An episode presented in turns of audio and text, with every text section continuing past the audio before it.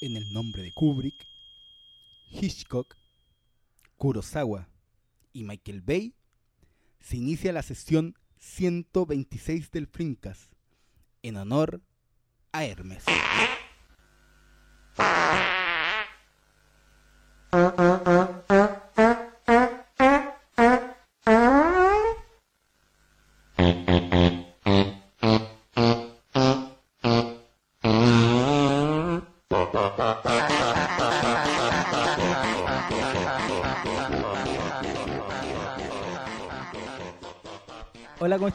Muy bien, muy bien. ¿Y usted cómo está?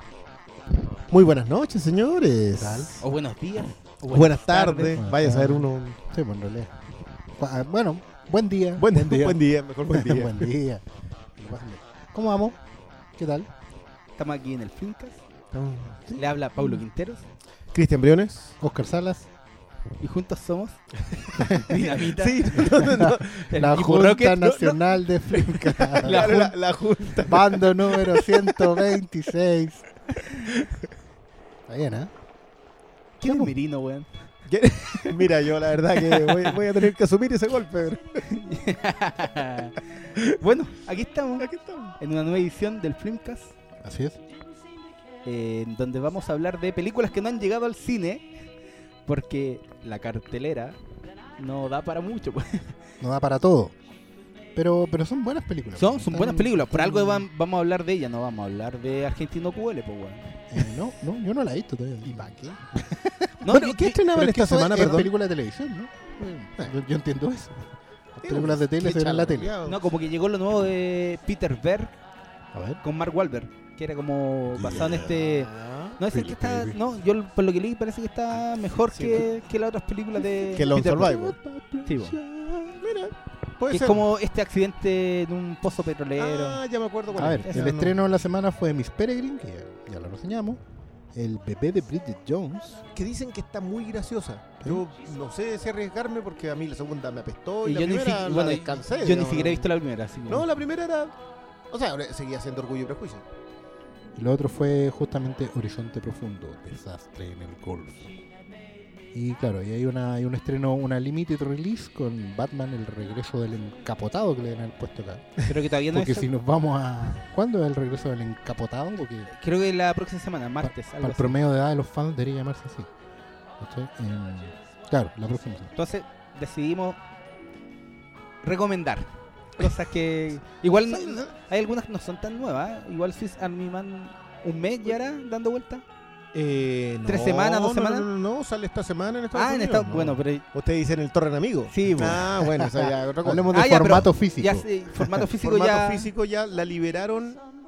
eh, a ver, ¿Cuándo llega Fílmico? no, debería llegar el jueves. a ver, no, perdón. Mañana es Matthew, jueves. Matthew nos echó a perder los planes esta semana. El huracán, sí, El po. huracán. el huracán retrasó los pedidos. Así que todo va a ser el viernes. 14. Viernes ¿Cuánto del- estamos? Próxima semana. Pero Ya. lo bonito es que pueden venir un sábado en la mañana a Providencia a tomarse un heladito y pasar a comprar su película. claro, no les vamos a descontar el helado. no, no, por supuesto que no. Iba a decir una estupidez. sí, yo sé. Una estupidez que in- involucra helados, timbraje y Oscar Sala. Pero lo dejaremos a la, im- a- a la imaginación para toda la gente que Claro. quiere venir ese sábado y ¿Qué disfrutar. puede? no, bueno, me toca a mí, pero le puedo dejar los recados, ¿no? Sí, bueno, problema. ya, está bien. Ya, Ya. pues, entremos en materia. Yo espero que, que eso no, no lo haya escuchado alguien. Entremos en materia. Entremos en materia. ¿De qué, ¿De qué chucha vamos a comenzar hablando? Tú decides. ¿Tenemos una No, no, no. Yo digo que abramos, abramos con, los con los peos al tiro.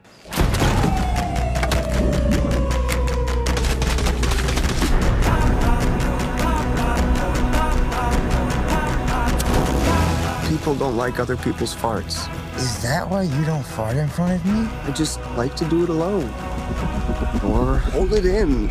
That's what you're supposed to do. That's so sad.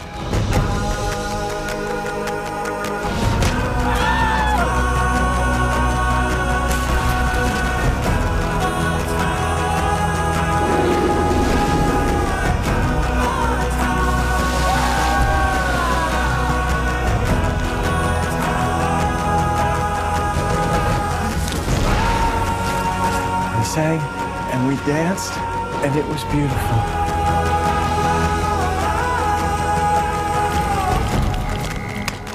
Well, don't, don't be afraid. Con los peos, Con, lo- con los gases. Ay, las flatulencias. Los pedos. ca- no, no, ya, no, está igual que me- Los ranazos, pero- los pero- bombazos. Pero Me acabo- mijito, pune. Me acabo de acordar de algo. Yo estaba en primer año de la universidad. Me mandaron a leer Shakespeare, porque era el ramo de literatura inglesa en primer año, introducción. Y nosotros leíamos en unas copias muy antiguas. Estamos hablando de fotocopias anteriores a la dictadura. Porque es las únicas traducciones disponibles. Y creo que estábamos leyendo Sueño una noche de verano de Shakespeare. Y de repente, como suele pasar en el, teatro original del famoso dramaturgo, hay unas escenas donde todos empiezan a tontear con flatulencias, pedo, eh, agarres de pechuga, puras tonteras de ese tipo. Y lo gracioso era que venía todo expresado en el diálogo muy, muy soez de, la época de teatro medieval. Y abajo venían notas al pie de página. Y la nota no traducía como ni como peo, ni como flatulencia, ni como pedo, sino que lo traducía al latín como pedam. O sea, no cae en el Mira, puede Pero- que de ahí venga ¿Te, pedante. te imagináis un puede ser. Yo creo que un No, no, pedante tiene harto Como diría la abuelita, te imagináis un pum con olor a queso. Un pun, exactamente. Tal cual. Y, Pa' pa' esta porque conversación es a propósito de. Por favor, entienda el público, esta conversación tiene sustento, no no nos estamos tirando así Esto como tiene que porque ver sí. con una película que se llama Swiss Army Man. ¿Eso es una expresión o no? No, pues Swiss Army en la. Swiss en- No, no, no, en pero, la- el, pero el concepto del el Swiss Army Man es el Army loquito que le pega a todo. Ah, es el eh, MacGyver. ya. Claro, es, co- es como la navaja suiza. No. Este, yo, yo entendía un poco la, la cosa. El, el- el tipo, el hombre multiuso. Y esta película, sí, bo, está protagonizada por Daniel Radcliffe, Harry No, Potter Ex Harry Potter. Ex Harry Potter. sí. y el gran Paul Dano. A ti te cae bien, Paul Dano. ¿No has visto las últimas películas que se ha mandado Paul Dano? De hecho, Pero Poldano siempre ha estado metido o sea, en mi- las mira, mansas películas. a ver, bueno, de, hecho, de que esté en ordenémonos, weón, ordenémonos y digamos, esta película se trata de un personaje que es Paul Dano, que está al borde de la muerte porque el tipo ha decidido suicidarse estando náufrago. estando náufrago en una isla. Digamos, en un- una, está, está no- de náufrago. Yo creo que no, no hay que entrar mucho en no, bueno, es parte está de película. náufrago y aparece el cuerpo de Daniel Radcliffe en, en la playa. Se entiende que está muerto Red- Daniel Radcliffe. Claro, Claro, claro. es su cadáver que aparece, digamos, lo trae el oleaje a la orilla de la playa donde Paul Dano se iba a suicidar. Sí, po, el, el loco está con la cuerda al, al cogote. Literalmente. Al Está- cuello. Con soga al cuello. Comienza a cantar. No ve futuro en su vida. El weón no, no, no tiene a Wilson para. Le falta para un Wilson. sí, le sí. falta un Wilson. Juan dijo: Juan, estoy en una playa cierta. Me voy, voy a cortar el sufrimiento. Ve este cuerpo. Se le corta, se le corta la, la soga. Claro, le- lo saca del esquema. Y, y lo empieza a sacar. Y viene y le saca. O sea, le empieza a hacer respiración boca a boca. Y el cuerpo Hace lo que hace un cuerpo que empieza a tira- descomponerse. ¿sí? weón. se tira un peito. Digámoslo, para que probablemente hay gente que no lo sepa, porque no todos tienen que estarse metiendo en morgues, ni, ni en truculencias, ni trabajan en funeraria. Pero los cadáveres, digamos, la- las personas cuando mueren, suelen eh, relajar todos los conductos del cuerpo. Porque el cuerpo Especialmente los esfínteres. Y, y, uno claro, y eso es, no- es normal. y, y literalmente cagaste. Sí, cagaste. Ese es el punto. Tal Entonces, cual. De ahí viene la expresión, digamos. puta, como no puede. Yo creo que está asociada metafóricamente también, pero. Sí, pero, sí, pero en el fondo pasa eso, que los cuerpos, los cuerpos empiezan a liberar todo, se relajan los esfínteres, por lo tanto botas todo lo que tienes adentro, y además eh, los gases internos, que son normales, empiezan a liberarse por cualquier lado. Bueno, a propósito No, pues, de no, eso, pues, y a propósito de eso- bueno, lo pues, utiliza, no, pues, digamos, saca- no, pues, le saca la correa para, para, para, volver a... para volver a, A a- ahorcarse, cuando a se da cuenta que está pues, muerto, weón. Sí, no hay, no hay opción. El buen tenía la esperanza que fuera un, otro sobreviviente. Obvio, Y pero él como la decepción es- se la lleva cuando lo Sí. encuentra muerto. El problema es que le saca la correa y el cuerpo empieza a soltarse. soltarse completamente. Comienza a entrar gracias a la potencia peística. Y Ya, pero, pero no, ese es un momento para mí, el momento posterior a eso es Eh, sí, uno de los mejores de la película, así que no se lo destripemos a nadie. No, digamos. po, y no- pero, pero digamos que a propósito de eso, Paul Dano inicia una travesía acompañado y de una, este po, personaje. una relación. Bueno, en, en realidad el cuerpo se convierte en Wilson para. En un principio. En un principio, después- Wilson, después viene siendo... Es que es rara la película. Yo... eh, no, en serio. Espérate, antes, no, pero independiente. de Es una película Yo de antes- un weón antes de cargando un cadáver que sí, se tira antes- peo, weón. Pero antes que entremos en eso, es que más que eso, el tema del, gas escuático, yo me imaginaba por qué los tipos se quedan en esta, en la cosa de, los gases. Bueno, yo una vez me tocó en una, en un pre, prefunerario, digamos, ¿cachai?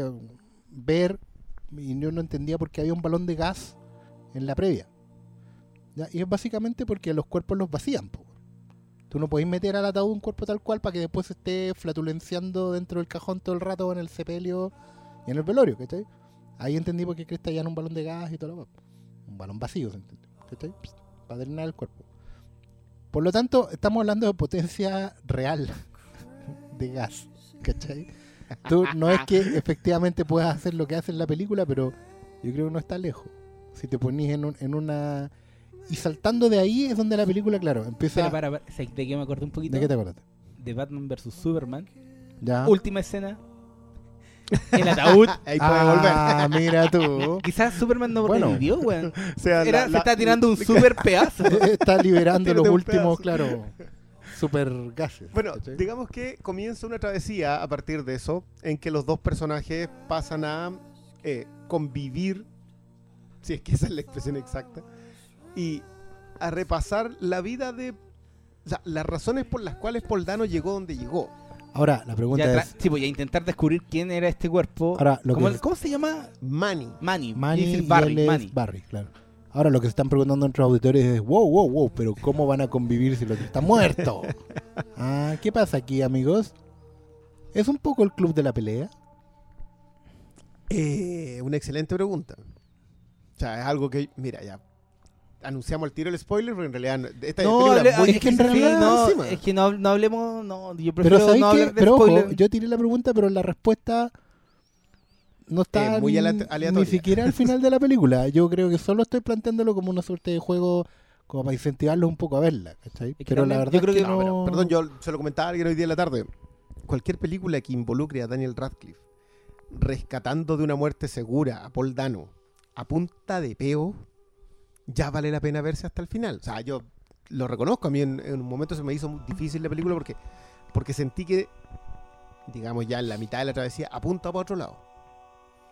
Sí, Y- cambia muy sentido, rápido. La película es muy rara porque cambia de de lenguaje, digamos, a la mitad. Sí. En, en- en- en el sentido de, de cómo te está contando lo que te está contando.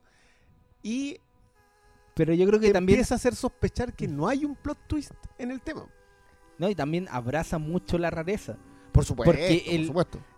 El personaje es el foco de todo, pero bueno, es muy extraño y te das cuenta que lo que creía al comienzo no era tan así. Y en ese juego de darte vuelta la, la expectativa del El ju- el relato, jugar con, el, con lo Eh, del sí, plot twist. sí, Con, que, y- con que lo hay o no lo hay, digamos. entonces en, en esa ruta la película creo que es mucho más que una película sobre un buen tirando ese peo. No, Es pues sobre- ese, ese- por ese es el eje... Y por lejos lo que y- pasa es que, Sí. le- el- que, que algo inicie así, que, que una de las cosas que a mí me gustó, porque dije, qué disparate es esto. O sea, yo, yo de verdad ¿Cómo que- comienza a hacer una película? Claro.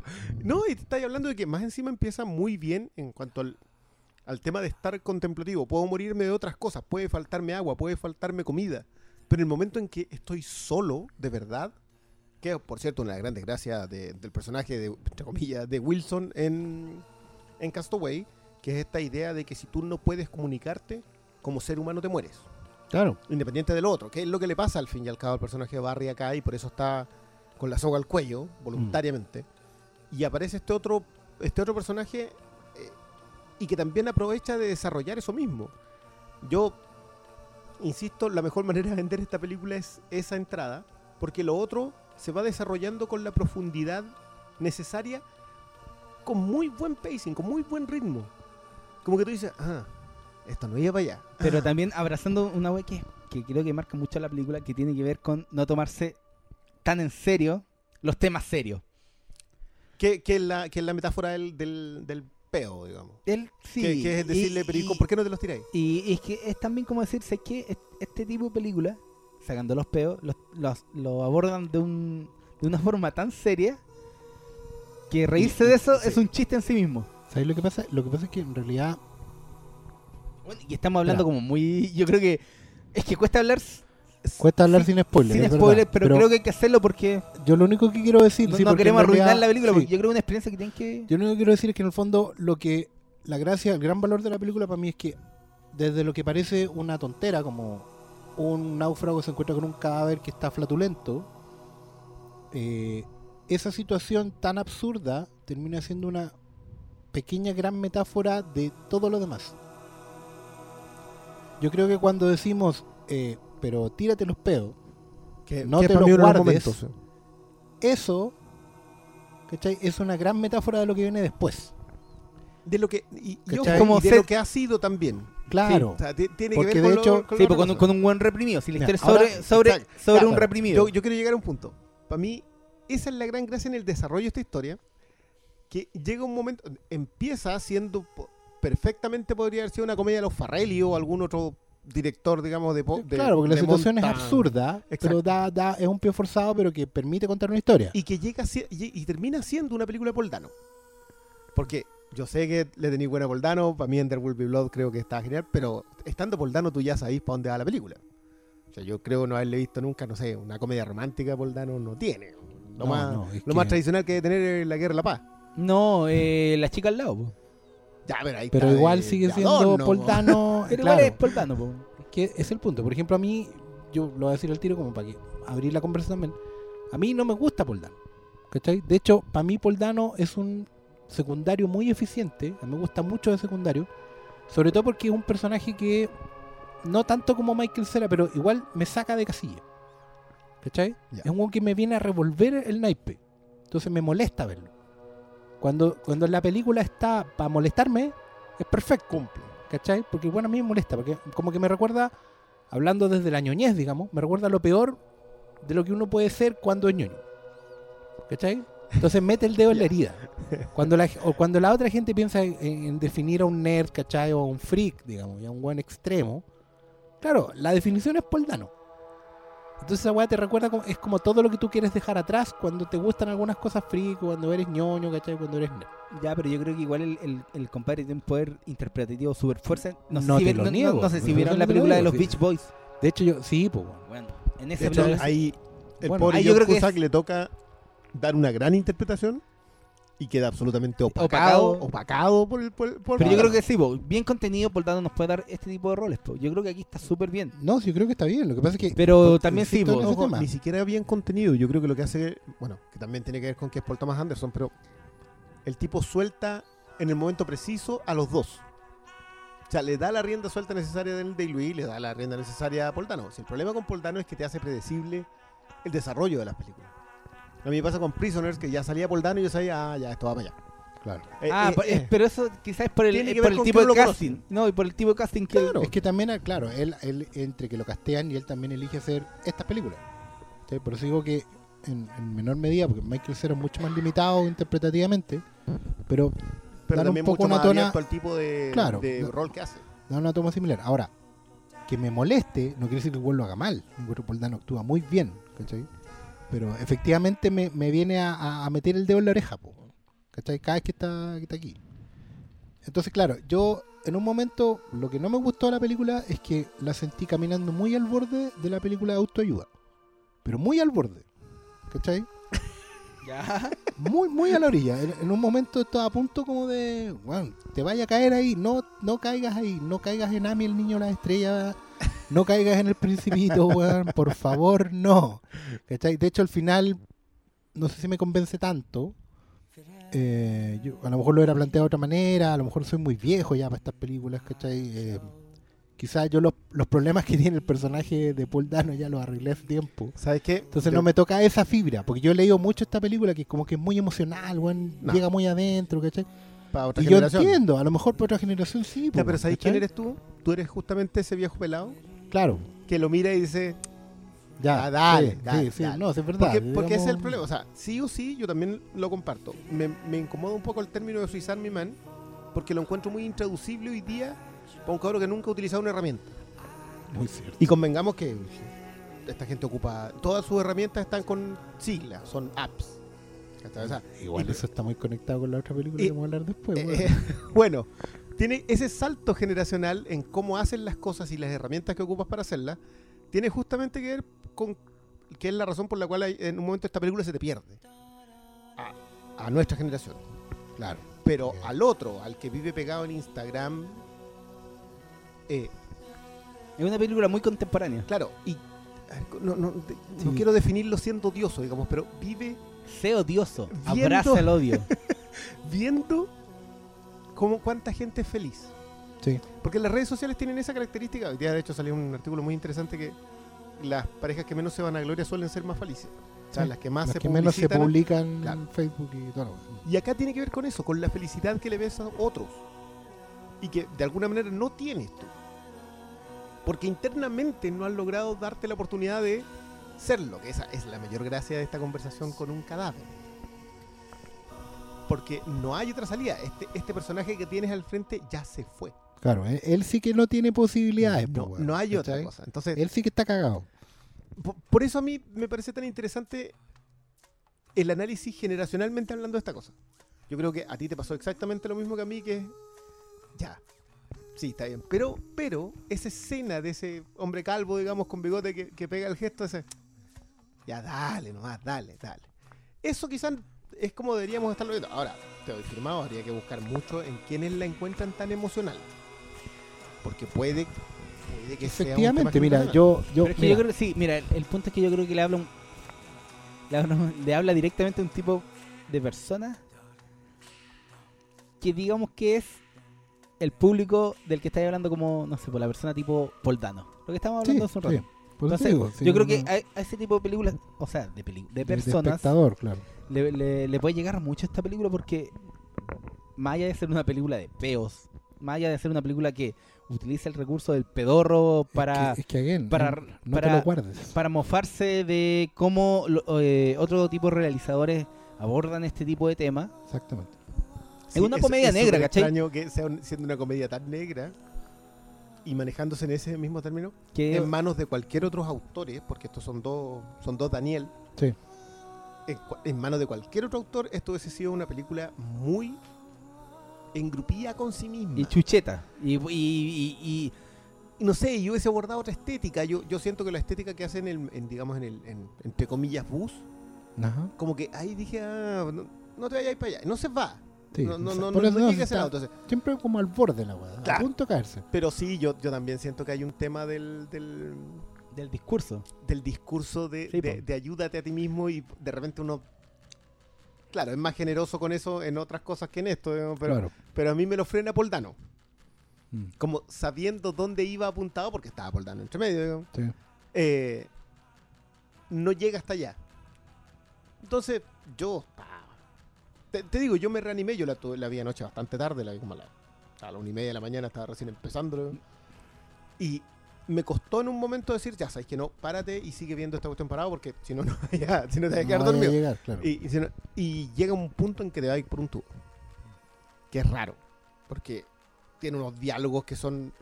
que parecen forzados, pero no lo son tanto, porque en realidad uno entiende después de la dinámica del por qué.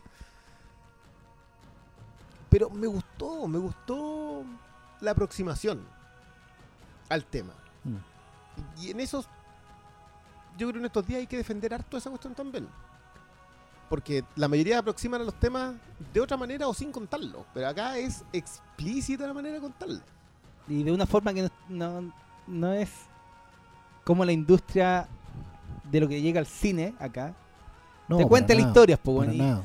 y, es tan única en ese sentido que bueno hay que valorarla. Es- Pero sabes que en, un- en un momento Pero yo- yo- no, un poquito, es que yo- también habla de temas tan. Igual son densos los temas que habla, pero de una forma tan. tan tan poco seria que igual yo, yo entiendo ser que me dice, oh, esta película es una mierda. es que yo creo que, yo creo que- una película de no, peo. no, es que yo creo que es más seria que eso. Yo creo que el- lo, lo del, lo del el pie forzado del, del peo, digamos, tiene que ver con una manera de llamar la atención. ¿Cachai? De decir, miren, porque de otra manera hubiera sido, si hubiera sido una pelota de fútbol, va a usar un ejemplo bien referente, eh, no solo porque se ha hecho antes, sino que porque una película de náufrago, ¿cachai? Y la metáfora del náufrago, como un buen naufragado no solo física, sino que también socialmente y toda esa Mm. era complicado de llamar la atención. Yo creo que el recurso del hecho de que, bueno, efectivamente, porque mira, aquí tú tenés dos alternativas. Podría ser un cadáver y podría ser un zombie. Bueno, el zombie también era, él se hubiera encontrado con un zombie. Hubiera sido un gancho Claro. comercial, ¿cachai? Sí, pero, pero ahí había, le hubiera faltado todo el tema metafísico. ¿Cachai? Porque un zombie igual es otro personaje. Lo bueno de esta película es que juega con. Todo el rato juega con la posibilidad de cuántos personajes tenemos en realidad en pantalla. ¿Cachai? Y eso no se resuelve hasta el último cuadro de la película. Y es que más allá de eso también Porque no, no, no podéis decir va- que no, weá pero también va en el uso del personaje de Harry Potter, pues, weón. Daniel Radcliffe, el Claro. se Porque- lo ha ganado. Porque sí, pero eh, lo digo en el sentido de que parte como un, un cuerpo muerto y de a poco va las mismas interacciones con Paul Dano van dando esta esta suerte de de resucitación, personaje, sí, de, resu- de Convierte un cadáver en un personaje. Yo, Y, es- entre- y eso tiene un yo- mérito yo enorme. entre paréntesis creo que esta es su mejor actuación. De Dan o de Radcliffe. No, de Radcliffe. Yo quiero. Yo, yo, yo, bueno, en, en cine. Sí, por lo menos creo que es diarios está súper exigido, está súper exigido en un papel que puede haber caído en ridículos constantes, ¿cachai? En pies muy forzados y el weón es creíble, pues. Algo puede decir, a ver, que el weón no, no tiene ni una emoción, así que per- está perfecto muerto. Bueno, no es fácil, ¿cachai? Creo que no solo el detalle del maquillaje, en general, Son las el expresiones tema del rostro. y- postura, no, y, y y cómo va- los momentos, en general, cómo maneja los tiempos, weón, cómo se relaciona con la cámara. Yo creo que está muy bien, aparte de estar muy bien filmado, yo creo que él está muy bien actuando. Yo creo que esta es la mejor actuación en cine, como tú bien decís, porque en verdad en la tele y también creo que en el teatro igual. Pero el buen como que, ¿sabes qué? Ya, en- respeto, aquí sí. exigente. Es muy complicado. creo que también. Porque- la de porque Richard Burton. Nada le costaba, por ejemplo, a este personaje eh, cuando, entre comillas, despierta, haber caído eh, o en un, una caricatura zombie o en cualquier otro ridículo, ¿cachai? Sobreactuado, ¿cachai? Podría haber sido eh, muy mucho más forzado. Y no, pues. Y no. De hecho, es un momento que como que se te olvida un poco la condición y él solamente es raro. Pero tampoco es raro, quiero decirlo para, los para los que están escuchando, de una manera ni burtoniana, ¿cachai? Ni Wes Andersoniana. No van a caer en ninguno de los extremos. ¿Cachai? Es raro de una manera muy sui generis, eh, muy en- propia. de- lo mismo que decías tú del, del caminar, por- caminar por el borde. Yo encuentro que esta película tiene mucho mérito en eso. Que pasa pero justito. O sea, creo que lo de Radcliffe también pasa por ahí. Sí. Pasa porque nunca deja que el personaje se le vaya. Nunca pasa a ser eh, en ningún momento. Y eso es porque, claro, también tiene que ver con, con los ritmos que les dan los directores para en un momento darle más espacio, menos espacio, etcétera, etcétera. O sea, no- Claro. eh, pero, de nuevo, yo creo que hay que hacer mucho hincapié en que esta es una película que es frágil en su temática, porque trata temas que son que te hacen sentir frágil. Y es frágil en su narrativa, o sea, perfectamente se puede caer en cualquier momento. Así es. Y son actuaciones que no la de Dano, porque de verdad que Paul Dano no es, o sea, el tipo de verdad yo también comparto ese, ese esa animosidad que, a que la hace predecible su cine. Pero acá está lo suficientemente sólido para mantener su personaje. Y lo mismo Radcliffe. Entonces, en vez de ser la película que se te va, siendo una buena oportunidad de contar cosas más rudas, queda perfecto. O sea, yo creo que los méritos están dentro de su propio, de su propio peso. No, no exageremos, esta no es una de las mejores películas del año ni nada de eso, pero, pero es muy grata de ver. Y eh, no se me hizo larga. Pero es que yo, yo le compraría a alguien que me dice que sí es de los mejores estrenos del año. Que una película sobre peo. Ya, te digan, es un te- en sí te- mismo, te- sí. te digan más, más cosas y básicamente dice como estamos cagados, weón, como seres humanos. Y hay que tratar de, Lo que pasa es que, mira, yo creo que de soltar los esfínteres. justamente el, el hecho de, de caminar por- sobre el borde, pero en, no sé si va a ser una película que envejezca. Yo creo que a lo mejor en cinco años más ya la vamos a ver con otro ojo y, y va a haber pasado su momento. Creo que en ese momento, en ese sentido me recuerda mucho a mí Erland the Dying Girl. Joel y Raquel. ¿Cuál, cuál, cuál? La del año pasado. La de Joel y Raquel. ¿Cachai? Que también es una película que se va súper al borde. Con una temática que igual es complicada de, de no caer en el lugar común. ¿Cachai? Y salva, salva bien. Pero no es una película que podéis ver a cada rato. Yo creo que esta está, está en ese cajón. Es una película que, que tiene mucho valor en sí. ¿cachai? Pero también hay que cuidarla. Pero ojo que. Qué buen ejemplo que hay el de mm, Joel y Raquel, porque yo creo que ambas películas cumplen con el mismo mérito. Que es que a pesar de poder caerse, se sostienen lo suficiente para que sus méritos crezcan. De hecho, son valientes en eso, en meterse justamente en una weá. Oye, pero ¿cómo hay a- otra vez vaya a hacer este tipo de película? Que lo vimos en los 80 hasta el cansancio, weón, que están súper relamidos, weón. Y van y se tiran, po. Y se tiran. Sí, se tiran con una nueva perspectiva. También tiene que ver con la generación que las ve También. y con la generación que las hace. Que las hace. Mm. Pero es que en ese sentido yo creo que Swiss Army Man eh, abraza lo que es, po. Y esa es su mayor fortaleza en vez de, de no sé, para ver... Pero lo abraza con talento. Sí, po. Lo hace con, talento. O en general. no, no, no termina siendo... Abraza, abraza lo que es, pero también es consciente de lo que es. No, pero tomando el, el- punto. no lo No, hacen. pero para, el, el punto que es fácil haber hecho una película sobre. sobre peo y con el chiste fácil del, del peo caldúo, ¿cachai? Y no, pues, weón. Aquí el, el tema del peo, que es una declaración de principio, va relacionado justamente con los temas que habla, cómo lo quiere contar y a lo que apunta con sus personajes, weón. Es que de la misma forma en que, en que abrazar ser una película.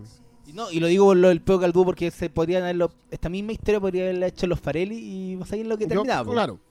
Pero de la misma forma en que abraza eso, ser una casi una comedia ridícula, por un lado, también abraza el otro, el otro concepto de ser una película sobre autodescubrimiento. Sobre esta idea de que el viaje siempre es interno.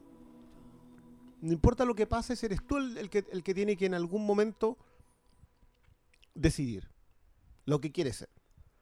Y por eso yo creo que, que- que es muy valorable, digamos, la valentía con la que lo enfrenta.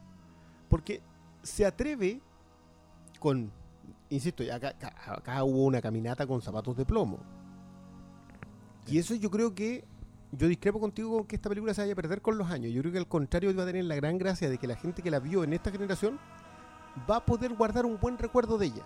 Sí. Entonces, ahora, no sé si nuevas generaciones la puedan ver o lo que nos pasa a nosotros, que siendo más viejos, la vemos y no sé si la valoramos igual Sí, puede ser, a lo mejor no, no es envejecer la palabra, pero es una película para ver en un momento.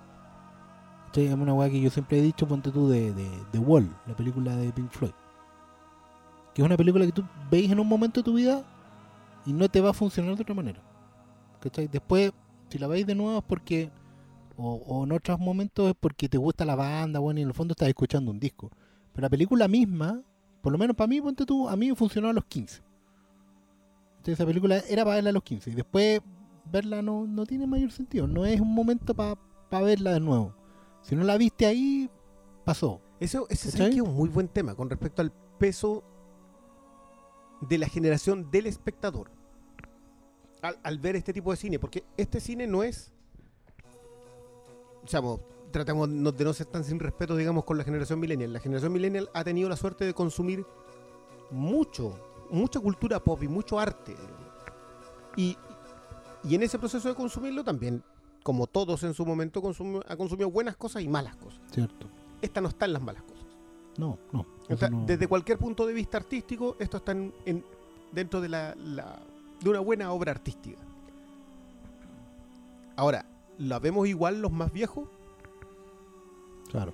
¿Te enfrentas igual según la generación que seas? O sea, esta película yo se la coloco a mi viejo y va, va a pasar de los 10 minutos. No, yo, yo no lo pues, creo. No va a pasar, no. Pues, sí, es una cuestión de como de, de cierta estructura también y, y de temas también que toca, pues, weón. ¿Cachai? Eh, Sí, yo creo que es por, un- que por eso mismo ustedes, viejos culiados, no nos están abrazando tanto esta película como yo, alguien joven que está todavía en la plenitud de la vida. Ya. o sea, tú tenías hartos peos que tirarte todavía. Obviamente. y, bien caldudo, weón. Pero es que ahí estamos. O sea, ahí está- ahí- eh, por eso te digo yo que el salto generacional para verla es súper importante y para Sí. apreciarla. Porque claro, nosotros nosotros hoy día vamos y la aterrizamos en conceptos súper claros. Las actuaciones están bien, la narrativa está bien. La, la analizamos. No la sentimos igual que cuando Claro. yo, yo veía esta película a los 20 años cuando estaba en la U y todavía buscándome Hubiera rayado la papa, ¿por qué? O ese rayado la- loco. claro. Ya, pero vayamos al fondo, porque para mí la película Sus- Army Man es como. Es, eh, es una película de peos, pero también de autodescubrimiento. De qué, chu- Completamente de qué chucha vaya a ser peo. Esa es la gran metáfora de la weón. y, y de qué haces cuando. De las cosas estúpidas que de repente haces cuando no tenéis lo que creéis que te merecís. ¿Cachai? Y Yo- eso yo creo que es un, perdón, te- es un tema central perdón, en- pero en la película. remátalo con eso. Lo dejamos hasta aquí. Lo dejamos hasta aquí, con- contestemos y con- y preguntas con y, ya dijimos lo que verdad. teníamos que decir. Sí. ya con esa ya. Ya de ahí no empezaremos a repetir nomás. Claro. Pero sí, es verdad. Mira, mira la primera pregunta de. Frank Rifo. Pregunta sobre su amigo Oscar Poldano, su amigo fílmico Poldano. ¿Debería ser considerado un grande en su generación? Yo ¿Qué creo que sí. ¿Qué edad tiene Boldano? 20 32, 32. 32, puta, Sí. la cara de afeitado. Eh, es que, mira, yo voy a insistir en que me moleste verlo, no está mal.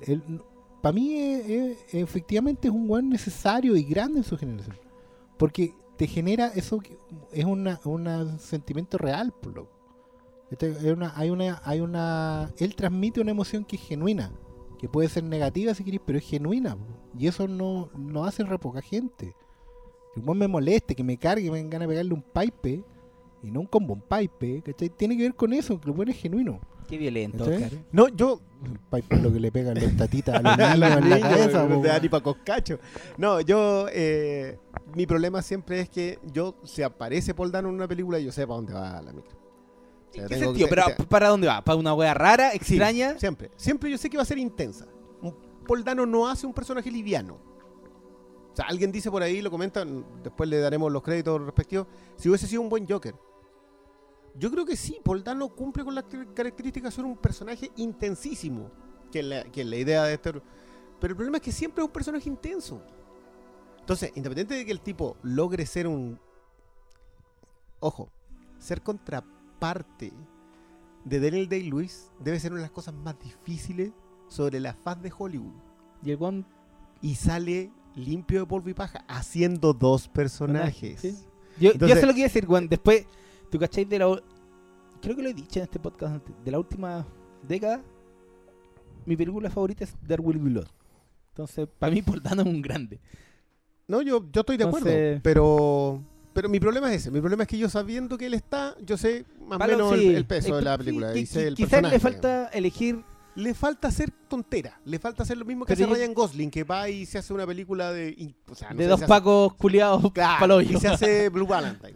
Claro, porque en el fondo lo que pasa es que él, él, claro, es intenso en una cuestión, pero lo que en el fondo está diciendo Christian que tú sabes que la película va a ser rara, o va a tener algo de rareza. Pero sí. Está hablando de un weón que es casi como un- Pero sé que. una suerte de, de, de cuncuna en su Pero sé que. en su Sí, sí, sí. ¿cachai? En su, ¿Cómo se llama la No, sí, yo entiendo lo que va ahí, pero yo Mm. creo que, mira, viendo el panorama de Hollywood, con las weas de guiones que hay, ¿cómo no elegir Ya, este pero- tipo de guiones? Y yo creo que sí. Ojalá que haga algo distinto. Ah, pero, pero mira, piensa, piensa en Nice Guys. O sea, Paul Dano lo podéis meter ahí. Porque ese es el punto a lo que yo me refiero con respecto al registro. Yo creo que Paul Dano es un grande, pero el problema es que sigue metido en un registro. En el fondo lo que le falta a Paul Dano es, y quizás con los años lo va a lograr, que es ser más Paul Yamati. Ya, no exageremos. No sé si Pero- tanto. pero- Ese hizo pero- San Andrea. Pero tú tenías una ruta que seguir, bueno, pero no se mancha el hombre. Tú después lo traís para cierto. cualquier otra película, de verdad, está en San Andrea. A Turturro le pasa esa weá. Turturro trabaja con Michael Bay. Pero después Turturro hace la película de Turturro y tú, puta, sigue siendo Turturro. ¿Cachai? No hay problema. Sí, no, mira, no le pasa como a Pacino o a, a que se perdieron. Es que esa es la como que no hay Quizá vuelta. a Poldano le falta ensuciarse y aceptar la película por el cheque. Y ver qué resulta de eso. Yo no creo que nadie le ofrezca eso tampoco. Yo creo que también tiene que ver con- Claro, con el ¿sí? tipo de casting. Él también que- es muy. Tiene, además, el físico, claro, que yo no, no te lo imagináis colocado, pero, pero sabes que igual, a Turturro igual le pasa eso. Turturro también es físicamente muy raro, weón, no es un weón que pase piola en el fondo. Tú, así, pues, un libro buscando Turturro sería muy fácil, weón, porque está ahí siempre, weón. Y es lo que le pasa también a Michael Cera, y lo que le pasa a Poldano, ¿cachai? Y lo que le pasa a Yamati. Que no le pasa a Jesse Eisenberg, por ejemplo. No, y que le pasa a Buscemi también. No podía no Ya, pero pasarlo por alto. No, pero Buscemi Boardwalk sí. Empire. Yo ahí Pero, todo mi respeto pero weón, Bu- Buscemi hace películas de Adam Sandler, hace películas de acción como con. Mira, Es, es Ya, mucho va- más diverso Vamos a quienes le han logrado exprimir personajes de un lado y del otro como los Cohen. O sea, Sí, los. Cohen me dieron ese personaje de Buscemi que se moría de ataque al corazón y yo todavía me, ri- me río con la escena. ¿Cómo diablos lográis sacarle eso a alguien? Esos son directores talentosos con actores talentosos. ¿Yo creo que Poldano es un grande? Sí. Pero me tiene que ampliar el registro para yo decir que es el más grande de su Tiene que generación. salir de la zona de confort. Exacto. Pero es joven todavía, puede hacerlo. Sí. Ya, vamos con la siguiente pregunta que le hace Jo Matu. ¿Será el nombre verdadero? No lo sé. Desde el Flimcamp. Eh, Le hacemos una A invitación. lo mejor es Rapa Nui, pues, weón. O- ojo que, que te contestaron en el Sí, SoundCloud. sí, no me acuerdo cuál era, era bueno, era bueno. Walton, Walton. Walton. Don Walton el apellido. Walton, sí. Ya, bueno, Jo Matu eh, eh, dice que se incomodó con Swiss Army Man. Ya. Y a propósito de eso, consulta, no sé si vamos a poder responder esta pregunta completamente. Dice, ¿qué película nos ha incomodado o inquietado al punto de casi poner en riesgo un timbraje? Yo creo que son dos preguntas en una. Primero mejor hablemos de qué películas nos han incomodado. Sí, porque inquietado. yo en realidad no, no Pero no, iría no, no inquietado, yo digo incomodado. ¿Qué película te ha hecho sentirte incómodo? Crash de Cronenberg. Es que esa, esa para mí es la mejor definición de una película que tú podís ir para un lado, te sentís incómodo porque está yendo para ese lado y Elías Coteas después se pone a agarrar con eh, James Spader y y ahí perdiste toda la posibilidad de timbraje. Yo creo que si, si quería una película para esa pregunta, Crash. ahí está Es todo.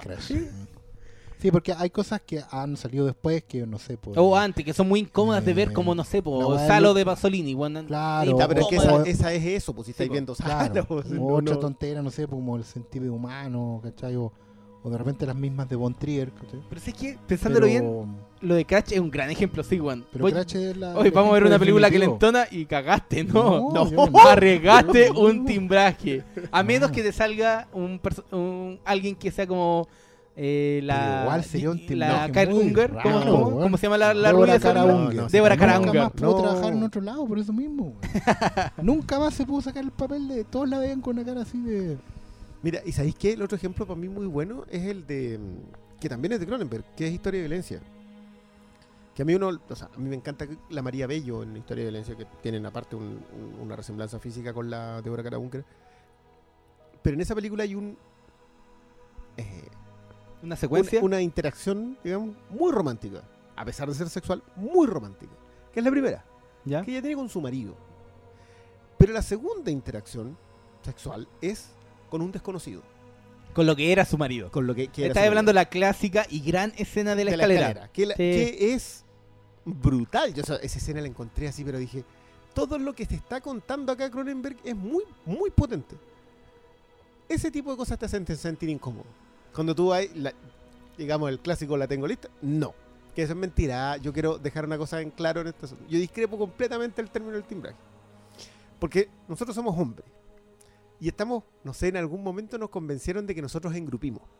Y la verdad es que no. No. El timbraje cuesta. No, no, ni siquiera que cueste. Si el timbraje es disponibilidad de, Del otro lado. del otro Sí, lado. sí, sea, acá- A eso voy. O sea, no es como, bueno, tenéis que ser. No, tenéis que ser Don Juan de Marco. Sí, vos para decir, ya, venga para acá. No, no, esa es otra cosa. ya. No, pero quizá, quizá Oscar, cuando sacó el ejemplo del timbraje, habla de esos tiempos de Juan- Don Juan de Marco. Es que Oscar tuvo otros tiempos. Sí. Bueno, el don de la en palabra. el puerto, no sé. Yo vi esa weá en el cine. sí. Cristian Muñoz nos pregunta si creemos que Daniel Radcliffe quedó encasillado como Harry Potter. ¿Tiene cualidades actorales como para desmarcarse del papel del mago culiado? Él no, no dijo mago culiado. Eso, esa parte es tuya. que- bueno. Eso está en el personaje. Yo creo que sí, weón. Yo en general, desde que lo vi en La Dama de Negro, yo le, le pongo, no todas las fichas, pero le pongo fichas. Pero ahí ya estaba Pero, de, pero de hecho, fuera. digamos que su propia evolución en la saga de Harry Potter fue muy evidente. Bueno, tomáis la primera película, que era cabro chico, sin entrenamiento actoral ni nada, ya como va terminando después, se ve de hecho en todos los actores de Harry Potter y creo que eso es un, es un tema de, Mira, de estar metido en, en la pega, de trabajar en, en, en una saga 15 años, ¿estuvo? No, fue el 2000... No, 10 años, 10 años. no, 10 años, ya, 10 hace como años. 10 años, 8 películas. ¿Cachai? más, Entonces, ese mismo bagaje le sirvió mucho, yo creo, a Daniel Radcliffe, que, yo creo que hay mucho. que se manifiesta, yo creo, en Swiss Y Army Man. justamente él ha tomado decisiones que, claro, todos dicen Harry Potter, Harry Potter, porque son las únicas películas que han visto de él. Pues, weón. Si igual, no sé, hizo una película de. mm, donde decía de los dos poetas beatnik, weón. No vio nadie esa weá. Hizo La Dama de Negro, que ya poquita gente la ha visto. ¿Qué más ha hecho? Swiss Army Man no es una película tampoco más Tiene una comedia romántica que se llama What If, que está bien interesante también, pero ahí no destaca mucho él. Pero claro, pero sigue siendo como, como gancho para. Claro. Entonces, el, el tipo tampoco le han dado ni ha conseguido él papeles que lo saquen del foco. de- Lo, lo contagian de SIDA en una. Creo que sí, po. creo que sí. No, estoy hablando de la weá de Borat, de Sacha Baron Ah, Cohen, la weá de los hermanos Grimsby. Eh, ¿Quién es Harry? No es Daniel Radcliffe. Eh, bueno, tiene él.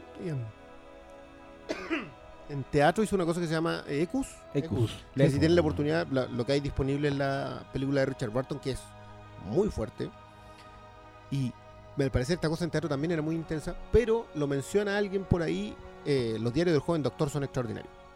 Y ahí más encima él es el opuesto, aunque es el mismo personaje, a John Hamm, John Hamm. que también es un tipo que se sale muy bien de su estándar más serio para entrar en comedia, porque Diario del Joven Doctor es una comedia negra, pero de, de aquella. Así que sí, yo creo que el cabro tiene herramientas y para mí, de hecho, ya no lo es. Ya no es Harry Oye, Potter solamente. Sí, una última cosa. Igual John Hamm. Eh, ¿Quién era? Eh, Villalobos. Eh, Daniel Villalobos. Me acuerdo. Que estábamos hablando cuando salió. ¿Qué Eh, The Town. Que al lado de Ben Affleck. Ah, The Town, Sí, po, sí. ahí se cachó que el one era más, más televisivo que, que el otro one de estrella de cine. Sí. ¿Cachai? Ah, Sí. sí. No, de hecho, yo creo que John Hamm no tiene la aptitud para el, para el cine. Para Su tiempo ya pasó. Mm. O sea, pero para la, para la tele, que siga haciendo lo que quiera, sobre todo en comedia, Sí, hombre, qué ahí le funciona muy bien. Mauricio Muñoz pide recomendar películas inclasificables de todos los tiempos. ¿Qué es una película inclasificable? Algo así como. Una que no. O sea, nosotros le dimos la clasificación exacta a esta otra cosa, que es una película de peos y de autodescubrimiento. Yo, Sí. yo creo que todo podéis meterlo en una casilla. Así que me cuesta hoy día. Es que tampoco dejes que el De hecho, peo, sí, el peo la- los nuble. No, pues ya está.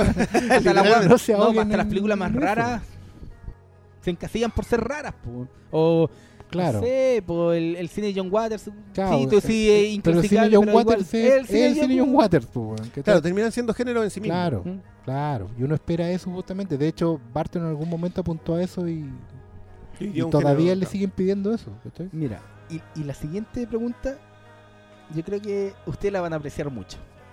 Sebastián Pinto no- nos llama honorables señores Muy bien. y consulta.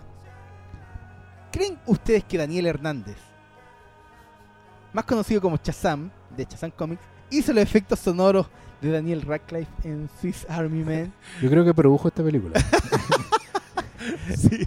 Él habría puesto plata para esto. Sí. Y, y Si está usted- nominado a mejor sí creo- diseño de señor. Yo digo, si usted quiere vivir su propio Swiss Army Man, vaya a Un- Marín. claro, un sábado en la mañana después de un carrete. Sí. O un viernes en la noche. De hecho, ¿cómo será esta película en Dolby Surround 5.1? De- no? se escucha muy cuático. Porque yo la vi así y se escucha muy cuático. No, de repente como que hay algunos que salen como de otro lado y tú decís, Claro. a ver qué pasó. Así que ya, en, en honor a Daniel, vamos a ir cerrando este bloque. up, homies, and let go of my uncle. So what do we do now? We run. God, no. No, no. No, we don't need to run. Huh? Oh yeah, this is fast walk. Gonna be rough. No huts, no tents, real bush life. And if you play up, I dump you. Okay, uncle. I'd still prefer if you don't call me uncle.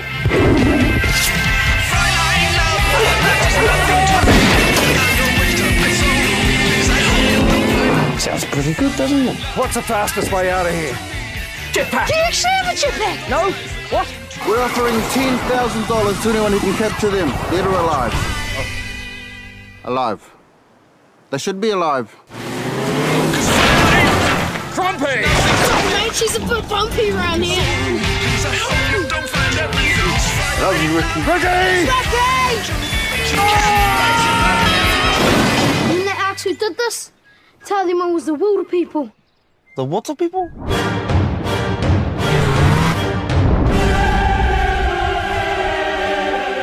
I'll never stop running. Yeah, and I'll never stop chasing you. I'm relentless. I'm like the Terminator. I'm more like Terminator than you. I said it first, you're more like Sarah Connor. In, in the first movie, too, before she could do chin ups. Y hemos vuelto. Así es. Flimcast 126. Así es. 126. Y llegó la hora de entrar al club. Estamos todos. Solo faltas tú. Solo falta su. Y ahora se viene la nueva película de Taika Waititi. Waititi. Que nos ha dado grande alegría a Taika Waititi. Y también, y también grandes penas. ¿Con ¿Cuál cuál? pena? Fue eh, Thomas Kalmatu en Green Lantern, la película de Ryan Reynolds. ¿Fue todo un Calmacu? ¿Sí? Uy, weón. Bueno, no, pero cosas que yo, él, que yo no, no vi. ya, bueno, eso no ni fue siquiera culpa me de él. acuerdo, no. no. Pensemos que con ese cheque de Green Lantern pudo hacer What We Do in the Shadows. Y bueno, en ese tiempo Flight of the Conchords. Claro. Que, y, bueno, ahí tenía una cosa inclasificable. Bueno, pero ¿quién es, quién es este No, señor y- y van- Whitey, la Whitey película se llama Waiki Pan? Hunt- ¿Quién es este señor? Hunt for the Wild People. Hunt for the Wilder People, que es una cosa así como la cacería de la gente salvaje de Oceanía. Sí. Porque, Wildy. claro, Claro. el Wild Ya, Bee. po, pero Taika no- Waititi es como un, un actor comediante que surgió desde un de Nueva Zelanda, la Así tierra de, de Don Peter Jackson. de Don Peter pero, pero él es del lado. No es, no es blanco, digamos. Él es, él es de ascendencia, me imagino Sí, que maorí. Por, por el, el apellido lo dice Oh, bastante. Es que no, es que yo estaba leyendo sobre él y caché que él, él originalmente partió como actor. Él es- su papá es neozelandés indígena y su mamá es judía. Entonces él partió llamándose eh, Taika Cohen. ¿Cachai? Y partió como actor. Y después, bueno, cachando que el, el hombre tiene más de 40 años. No es un, No es un cabro. No. ¿Cachai? Entonces, cachando que obviamente obviamente el cambio de apellido tiene que ser una declaración de principios porque lo que hemos podido ver de él habla mucho de recoger toda una tradición de cultura pop mundial o occidental, pero siempre pasando por un matiz muy neozelandés. De- una mirada de un guan que vive en una isla alejada en el culo del mundo. Exactamente. Y, O sea- y también de, de la descontextualizada, sí, eso es muy interesante. Yo, yo no sé si alguna vez trataron de ver el Flight of the Conchords. No, yo No, nunca no. voy a verla. Digamos que eran dos tipos que por razones... eh, parte de una banda, que Ya. por... Es que no, no quiero destriparse a nadie porque en realidad el primer, el primer episodio tiene toda esta historia. Es una serie. Es una serie, es una serie que alcanzó a durar dos temporadas y algo. Tiene por ahí creo que... La un- daba HBO, ¿no? H- es de hecho HBO. Y, y digamos que desde el capítulo 1 ya estaba a, a puertas de cancelarse. O sea, era una cosa... No, no iba a tener No, no. posibilidades. No, y es muy difícil de ver. Yo vuelvo a caer en el tema del salto generacional porque es una serie muy hipster, pero a la vez muy palanqueadora del hipster. Ya. Entonces, son estos tipos que, que van a sacar el disco. Que no- hay todo un, un tema, son una banda en Estados Unidos que vienen de Nueva Zelanda Ya. por beca. ¿Ya? Entonces, esta idea del tipo, que, que es muy bueno lo que decís tú, que toma todo una generación entera de cultura pop y la pasa por el sedazo neozelandés. Claro. Y en, en Friday the Concourse, más encima, está en el otro lado. Entonces, es todavía más interesante. Ahora, que Taika Waititi sigue haciendo películas. Sí, yo- de- es que partió con, con un cine muy, muy, muy, muy, muy recontra independiente, que, que es lo que tiene Estados Unidos. La primera fue Boy, yo no la he visto. Después hizo Eagle vs. Shark, que es como el- la historia de cómo cada, cada persona tiene una pareja. Ya, Alguien que está destinado a ser tu pareja. tu pareja, po. Y después hizo. Ahí viene What We Do in the What We Do in the resto que es un documental, un documental demasiado. Bueno, tienen que verlo si no lo han visto. eh. What Sí. We Do in the Shadows es incluso Es una gran tanto película. más recomendable No, que lo que, de lo que vamos a creo que hablar lo- ahora. los auditores del Filmcast ya la Ya conocen. Sí, obviamente aquí ha- Sí, pues ya, ha sido, ya ha sido descubrí- parte de este podcast. Claro. Y no, ya no vamos a hablar de las bondades de esa película como una de las películas más cultas sobre vampirismo que yo he visto en la vida. Porque de verdad, weón, el nivel de información no, taladro es aquí nivel menos Sí, 50. nosotros ahí Una. Tomándose-.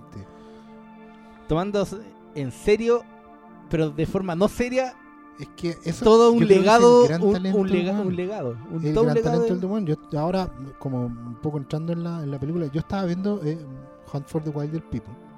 Es que digamos, un, po- un poquito antes. Y va a dirigir a futuro la película que yo creo con la que va a explotar su carrera por la- el nivel de exposición que tiene Marvel Studios, que es Thor Ragnarok. Sí. Yo, yo desconfío completamente de eso. Yo creo que eso le vamos a dar más cuerda hacia el final cuando, Sí, sí, cuando sí. citemos No, pero te- Yo No, yo digo, yo digo que. No, pero lo vas, lo a poner en exposición masiva, sí, No. igual. No sé qué va a salir de eso, pero bueno, hablemoslo de ahí. Ya, pero lo que yo decía es que, claro, el talento que tiene Waititi para ponerle humor a weas que son igual graves, muy serias, em, cruzado por un talento que tiene con, con para mezclar género, porque el buen es muy audiovisual. Eso hay que decirlo. El buen hace cine clásico, escuela de cine clásico, pero lo mezcla y mezcla muy bien con, con lo que es televisión, ¿cachai? Con lo que es manejo de medios.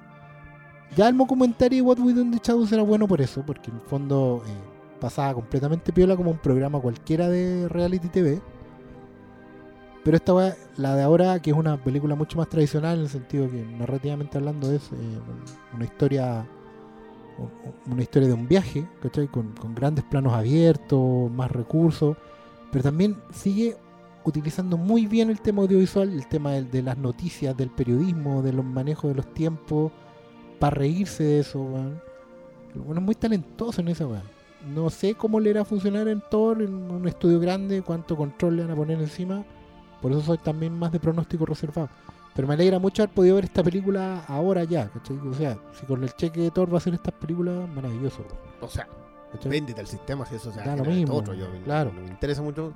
Yo, bueno, mi único, mi único problema, que en realidad no lo es, con eh, Hunt for the Wild People es su semejanza con Up. Ya. Es Temática. te- su semejanza No, argumental estructural. es- y. no sé si tan estructural, porque claro, obviamente no están los perros parlantes. Sí. como- No, pero, Pero- temática, habla de los temas muy similares. No, no, no, No, y, pero el y- tema y es- argumentalmente, o sea, también tiene que ver un niño que llega a una casa con un viejo que eventualmente tiene que hacerse cargo de él. Y también tiene que ver con el viaje. Ahora,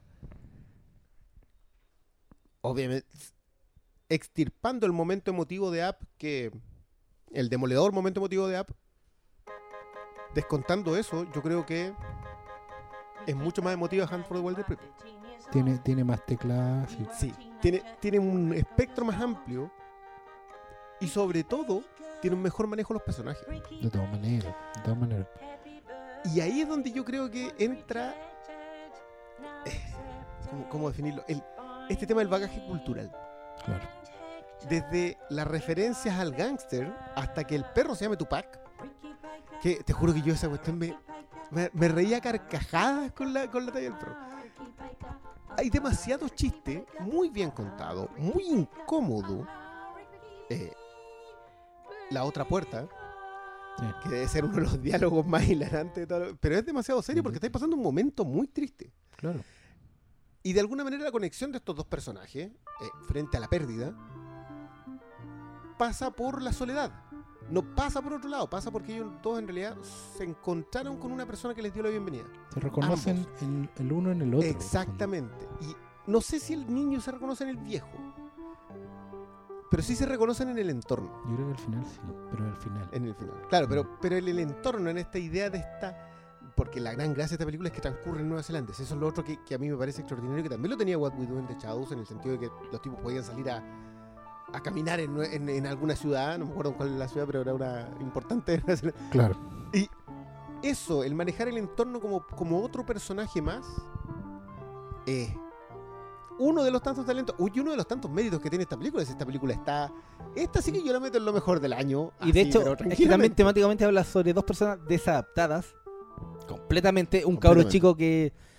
que, Lo que pasa es que, que claro, ve- se enfrenta a una realidad en donde, si no está con este viejo, se va a ir a la, a la cárcel juvenil, po. A la Yubi. se ve al Senami.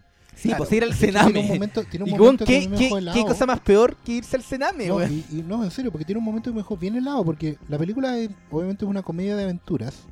De hecho, en algunos momentos me recordaba mucho al cine ochentero, de que, que idolatra tanta gente. que son eh, la, dos bribones tras la mera de la Claro, y otras weas que son los Goonies y otras weas que son Cuenta Conmigo. Tiene ese alma, pero no se parece a ninguna, weón. Y Qué valioso eso. Que no es un remake de nada, weón. Yo le estáis pegando un palo a una, a una cosa que pasó hace poco, que es muy popular y a la cual no podemos pegarle palo porque la gente se te va encima. No importa.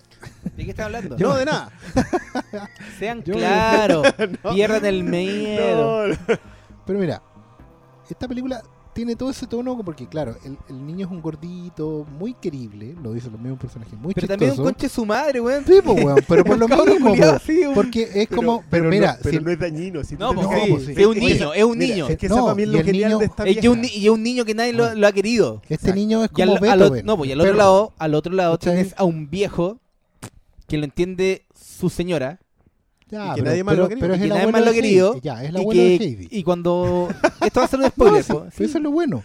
No, no, no, a ver, si Pero cuando- tenemos claro que esta película se parece a Up es porque el personaje que los engancha desaparece.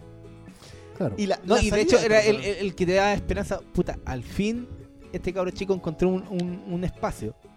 Y te podría dar para toda una otra película más optimista. Pero, Pero. pero yo terminé. No, Ah, podí es terminar que- mira, es que a lo que voy yo, la conexión con Sename, para darle la vuelta a ese tema. Este, claro, es un cabro chico que está en categoría inadoptable. ¿Cachai? Porque es un pequeño delincuente, un criminal. Nada muy grave, pero el weón en el No. fondo te lo plantean así. No, pero Y- para, para, para. pero También no, no, bueno, es, un, es adolescente. No, no, Y cuando uno está en ese, ese sistema de sen- tipo Sename, todos quieren a un cabro, a una guagua. Nadie Obvio, quiere obvio. a un cabro Claro, que ya está entonces- formado. digámoslo, el weón viene de la ciudad, pero lo llevan a una granja en las afueras. ¿Cachai? En, los, en una granja en Nueva Zelanda. Que es una isla muy grande, por cierto, por lo que acabamos de ver en esta película. Donde podéis tener una granja a kilómetros de otra. Y de descampado, así, bosque. Bueno, y un bosque de tierra, no de bosque, nadie. claro. Eh, no, es, no es Hawái, no es la isla de Pascua, esto es una agua inmensa, weón. Como todo el sur de Chile, desde Temuco para el sur. Y mm, la weá es que este niño, de una u otra manera, está en la quemada, porque efectivamente, como dice Pablo, es muy grande, muy viejo. Está a punto de pasar a la juvenil, digamos. Y hay un momento en que todo pareciera ir como muy tranquilo en una película de adopción a los Beethoven, como decía el perrito ese. o, ¿cachai? O como Socio y Sabuesos con Tom Hanks, weón. Porque la premisa es la Sí. misma. ¿Cachai? Pero un momento el cabro se tira un speech sobre por qué no quiere volver al, al Sename, digamos. Y es básicamente porque él tenía una amiga y la amiga desapareció. Y esa weá, o sea, efectivamente los niños mueren en la corrección al weón, mueren en el Sename. ¿Cachai? Bueno, no es en una el weá sistema, piola. por- porque El sistema, claro, el sistema que, no lo es, que es algo weá. ajeno, sino algo No, ajeno. no, ¿cachai? Entonces, pero esa weá te la tiran entre talla y talla. Y ahí tú te das cuenta de la película empieza a excavar más profundo de lo que, de lo que pareciera. Y, y es porque bueno además, es lo, para terminar la idea, conecta con el viejo porque el viejo es recorrió el mismo camino. justamente, Gallo. ¿Cachai? O sea- el viejo tampoco tuvo familia, el viejo también estuvo en la cárcel, ¿cachai? Eh, y, y en el fondo los dos son, son lo mismo, son el mismo personaje en momentos distintos de la vida. Claro, pero hay una hay un hay una salvedad que a mí me gusta mucho que no no hacer que eso ahí que suene. que Con Dorito Salas ha vuelto a atacar. que sí, el personaje, este personaje que los une en un momento, que pudiese parecer fundamental, pero no lo es. No. No es, No. es- o sea, sí, está ahí para, Es el pie narrativo, pero no es el eje. pero no es el eje. Y tampoco es el eje el que estos dos personajes vayan a llevarse bien y después defenderse ante todo porque, porque así No, po. O sea, de hecho, ellos se encuentran, se desencuentran, se encuentran. Funciona con los altibajos de la vida. Y eso a mí es lejos lo que más me gusta, la manera que está dividido en capítulos el episodio. Sí. O sea, la- la- la- en- en- es un sistema episódico, pero con un hilo narrativo completo. Y con secuencias hilarantes. O sea, a mí las secuencias en el bosque, cuando ellos se ponen gángster con los otros cazadores, yo esa cosa me reía. Y qué bueno que una película adopte temas tan serios como es directamente el proceso, el sistema de adopción en cualquier lado. Temas tan profundos como es la soledad cuando no has tenido más opciones. Porque no existes en una cohesión social. Ninguno de los dos personajes lo hace. A través del humor. Claro. Sin ser puramente comedia. O sea, los acervos que tiene Waititi, y acá ya es es un tema de eh, revisarle su filmografía, los acervos que él tiene a través de, de retroalimentarse cultura pop, que la utiliza para hacer el chiste, pero las historias que está contando suelen ser mucho más, te llegan mucho más, son mucho más profundas. Y acá, obviamente, yo creo que su película mejor lograda. A mí me gusta mucho Sí. What We Do in the Shadows, pero esta, narrativamente hablando, es una película mucho mejor lograda. No Claro. tiene baches narrativos. La película sigue, sigue, sigue. Llega un momento en donde tú ya pensás que... Y se mandan una secuencia a los hermanos Caradura que tú no, no entendí. ¿Cómo llegamos a esto? Yo llegó un momento en que dije, se está mandando un hermano Caradura en, en medio de Nueva Zelanda a propósito de nada. Claro. Sí, sí, no, O-. Hotel o... Claro, que de hecho tienen una frase por ahí muy y, lo- similar. y- y tirando tallas con Braveheart y todo. Maravilloso. El acervo cultural, po. Es- es- es el- Claro, eso es lo que más te hace reír, pues, si no es... No, yo, de verdad, yo a mí la otra me gustó, creo que creo que tiene harto de qué hablar, Pero esto Pero es... esta es mucho más madura sí. en ese sentido. Es como y también agarrar un director que lleva su rato. un y- lenguaje... es una película que uno lamenta que no haya llegado al cine. Porque puta que hubiera dado ganas verla este en pantalla grande. Sí, sí. Sí, No la, estaba la- bonito. el- está bonita. Y eh, que, eh, ese es un salto que a mí me gusta mucho. Desde el comentario que es in the Shadows, porque estéticamente y técnicamente son muy distintos, Sí. a esto otro que la, la recorría en los bosques es una cosa maravillosa. no- Y aparte Claro. es muy, son muy buenos esos paneos circulares que hace para, para dejar pasar el Sí, tiempo. hay un momento, hay una uy, cosa sí. muy- un ejercicio narrativo en que el buen en 360 cuenta todo el paso de un año más casi. po. O sea, porque en el fondo es medio estacional. ¿Cachai? Que pasa como de invierno a, a- a primavera y mientras va girando la cámara en 360, una Sí. cuestión muy, muy notable como ejercicio técnico. Además, puta, creo que los, los- todos los personajes están actuando muy bien, incluso las caricaturas. Digamos que la, la- la gente del, del gobierno sí. es una caricatura, eh, puta, la van a reconocer de muchas películas animadas, pero yo creo que es justamente la gracia. Y, y lleva la talla, abraza la talla, por así decirlo, y la lleva a, a niveles notables. No, no dejamos ningún niño abandonado. No es el diálogo Terminator. como- Yo soy Terminator. No, tú eres la- No, a ver. Pero es que más que eso representa el sistema. El sistema que cree que hace lo bueno claro, de una forma muy. que cree que De, de una forma muy reglada. Que cree que está haciendo bien lo que en realidad no. Sí, no está mira, bien. esa, esa no Claro. la no- un- y es un punto que va con, con todos los temas que aborda esta película que yo creo que, para resumirlo, no sé, por una palabra final es sobre desadaptado. Pero no solo desadaptado en el sistema de que no calzan en el mundo que todo el resto quiere, sino también en lo que en lo que ellos no tienen por qué chucha ca- calzar en un mundo. ¿Por Que- qué? es que es el punto, porque de hecho el problema que tienen estos personajes en realidad a la larga es que ellos no tienen futuro. Y nunca lo van a tener. ¿Cachai? Ellos tienen varios diálogos al respecto. Y la razón, porque aquí se van a preguntar, ay, pero ¿por qué arrancan toda la película? Bueno, es porque ellos no tienen futuro. Si ellos arrancan es porque básicamente van a volver a lo que no, donde no quieren estar. Claro, y es Pero no tienen a dónde ir. Sí, y Ellos ¿sabes están dando lo, vueltas lo hace conscientemente. instrumental con el tema de que uno se vaya al juvenil y el otro a la cárcel. Sí, po. Porque eso es instrumental. Acá en realidad la, la auténtica huida es que ellos huyen de la sociedad porque son unos marginales. claro. Son unos desadaptados. Y, y lo No, es que y- huyen en y- y círculo. Bueno, en estos momentos está pasando. Un carro Viene, viene el Sename a buscarlo. Claro, exactamente. No, pero eh, a lo que voy es que no es que no tengan un lugar, su lugar es afuera. Claro. Su lugar es la libertad. Son the wilder people. Su Son lugar es de donde no hay reglas, claro. donde no está el Sename, donde no está todo lo, lo que la norma exige. pero el punto es que no es tan fácil, porque de hecho, y ahí es muy notable el que esté es fácil. este personaje del ermitaño loco, con el que se encuentra en un momento, porque El él hombre del está bulto, afuera, él está afuera, y ellos podrían estar afuera, pero en realidad no lo están, porque, bueno, los están buscando. Y ellos huyen a sabiendas que huyen en círculo, porque no tienen futuro. ¿Cachai? La película en ese sentido, por eso no es optimista. Es es mira, luminosa, pero no es optimista. Mm. Porque Porque los, no, van- no tienen Pero es a que yo creo que- ningún lugar donde van a llegar. no, pero yo creo que un punto clave es que ¿cómo esca- escapáis de la sociedad si para la sociedad todo está arreglado? Vos decís, ya, me voy a una playa solitaria, pero chucha, esa playa pertenece a un país que tiene reglas. Vos donde vayáis, estáis, tendréis que, no sé, po, salir una isla de la nada, weón, de Krakatoa, formarse una Claro. nueva isla que está arreglada y encontrar ese lugar. Por todo eso, el la, mundo por está eso es la gracia que sea Nueva Zelanda, porque es posiblemente uno de los pocos lugares de la Tierra donde tú puedes arrancar a, a la nada. Pero la gracia de esta película es que, a pesar de que ellos saben que van a cagar, no, no tienen ninguna esperanza de salvarse, los van a pillar. Ellos lo saben. Pero ellos deciden huir. Y cuando después. Y por eso es, bu- es bueno el final de la película, porque ellos después vuelven a, entre comillas, huir de nuevo. Al final. ¿Cachai? Porque es lo único que tienen. los dos son personajes sin futuro. ¿Cachai? Los dos tienen lo- los antecedentes marcados, el otro no tiene oportunidad porque no tiene familia.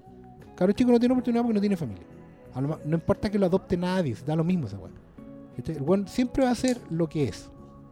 ¿Cachai? Un delincuente juvenil, un marginal, un pobre weón que va a manejar, como él mismo lo dice en un momento, un que va a manejar una excavadora, una máquina, una pala mecánica. ¿Cachai? Ese es mi futuro. Y el otro weón ya tampoco tiene futuro. Su, único, su única posibilidad de vivir era la granja, donde estaba con. ¿Cachai? Y ya no la tiene. Entonces la, la alternativa es la cárcel, la correccional, digamos, para viejo, o seguir dando vueltas. Pero al final, por eso ellos son de Wilder People. ¿Cachai? Que entre paréntesis, ahí también hay un tema cultural porque hay, hay unos animales en, en Oceanía, digamos, que son los, Va- que son va- los news. Vamos a explicarle la risa a la gente. Claro. ¿Ya? Esto, tiene que, esto le conlleva factor taladro. Lo que pasa es que tanto Don Oscar Salas como yo hemos sido lectores de los titanes. Y durante la película aparece la alusión a unas bestias salvajes llamadas Wild Beast. Son así, Wild the Beast. Wild Beast, muy, claro, muy lleva doble. Muy Ozzy y todo. Y los Wild Beast, o sea, eran unos personajes. Un personaje de los. No, de los- termina siendo uno, pero originalmente claro, eran varios. varios. eh, de los titanes. Claro. Y ambos tuvimos la misma. nos recordamos del mismo claro. detalle. Y sí, eso es muy ñoño. Claro. Pero, claro, lo- los Wild the Beast son una suerte de news. Nivel como una 44 del No, es- taladro. es grave, sí. Son una suerte de como de estos mm, cuadrúpedos salvajes, weón, que, que son como búfalos flacos, weón. que Mezcla de búfalo con alce flaco, weón, que son los ñu. Ya, y, en, ¿sabes y qué? en Australia y en Oceanía se llaman Wild Beast. Yo para mí hay dos detalles Bestia salvaje, weón. que, que me gusta mucho de, de lo que de esa lectura que hace sobre lo desaptado. Que hacemos en realidad sobre lo desaptado. Que no es que ellos se rindan. De alguna manera la, la sociedad los captura, pero también los invita a participar. No es gratuito que el capítulo de la granja, del- de la segunda granja, se llame una vida normal. Claro. Porque eso es lo que al final. Yo no sé si alguien aspira realmente. Pero el niño por lo menos tiene esa opción. Y el viejo, un extraordinario Sam Neill, por cierto, Sí, llega a encontrarse con eso cuando toma un libro y aprende a leer. Y esa idea, solamente estar practicando, es participar de la sociedad. Entonces, claro, ellos siguen siendo lo que son, porque la película en muchos aspectos te dejan claro que ellos donde son ellos mismos es en el medio del bosque. Porque el cabro chico al principio no sabe hacer nada. Pero ya, o sea, la escena del guatero, amigos, la escena del guatero es El guatero guárdenla, no van a ver una cosa más graciosa en mucho rato. Y termina siendo un cabro que se defiende en el bosque. Sí, po. Y, El que le salva y- la vida al y ojo, pues ahí puede haber un tema con Waititi de la pertenencia a Nueva Zelanda. Mm. Porque esa idea de pertenecerle a la tierra, que es algo muy indígena, que es algo muy aborigen, nosotros acá, nuestra principal etnia, digamos, los mapuches, se llaman gente de la tierra. No que Sí. la tierra sea de ellos, sino que ellos son, Ellos de, la son tierra. de la tierra, vienen de ahí. Y hay un tema acá también con eso, porque ese sentido de pertenencia está con eso, pero a la vez está con, en algún momento, también pertenecer a la sociedad. Una sociedad que te captura, es mala quizás con este personaje. Es una sociedad que te abruma y en donde el único camino es seguir el camino de Telma y Luis, pues, weón. Claro, Y o, por también- eso tanto esas o pertenecer en algún momento. Sí, yo también creo que... esa- pero también por eso hay una vuelta. Sí, No. Entonces, se maneja... Lle- Llegan a un buen acuerdo en el fondo. Pero es un acuerdo de Ese tolerancia. equilibrio de tolerancia. No, no, no, no pasa a ser... Que tiene que ver con madurar también. Yo creo que Sí, de una manera u otra el viejo, menos a la el, Sam Neill, por muy viejo que sea, claro, eh, es el que más necesita hacerlo. De una manera u otra él se pega la vuelta entre 60. ¿cachai? Él vuelve a tener una oportunidad y es partir de cero. Gracias al cabro chico. Y yo creo que ahí también es bueno como para, por lo menos, hacer también las, las distinciones con App. Porque yo creo que tiene varias. ¿cachai? Yo siento que App, eh, sin, sin ni una ser mejor que la otra, no, no va en eso la comparación, sino que App es el viaje del señor Fredrickson. Solo. Solo. Sí. Es el viaje de él. Acá es el viaje de los dos. ¿Cachai? Y yo creo que es bueno también que en el fondo la película no le haga tanto el quite a la, a la, a la premisa, porque incluso tienen un pajarillo que los, los, los, veces, motiva hecho, como tiene, un tiene grial. do- tiene dos... En ambas películas. Pero, eh, y no solo porque el niño sea gordito, sino que creo que acá el viaje es de los dos. Los dos aprenden algo y cambian eh, de una manera u otra. Y Yo creo que se aceptan más que cambiar. Sí, en el fondo, claro, porque el proceso interno de cada uno es madurar, pero entre los dos aprenden a aceptarse. Cuando se reconocen, en el fondo. Mm. Se reconocen. Tiene que ver con la en- convivencia en el, en el bosque. Claro, claro, que tiene que ver con eso. con No es con tomarse, weón, sino que es como aprender a ser eh, tribu. O Eh, si quería mejor aprender a ser manada. Ellos tienen que aprender a ser manada. Y de hecho, por eso también es tan notable la, la secuencia del, del, del corral de autos, donde pasa el, el niño, hace lo que no quiere hacer, pero lo hace. Donde parece que hay un quiebre definitivo entre ellos, para no spoilearla. weón. ¿cachai? sí. Porque involucra un rifle.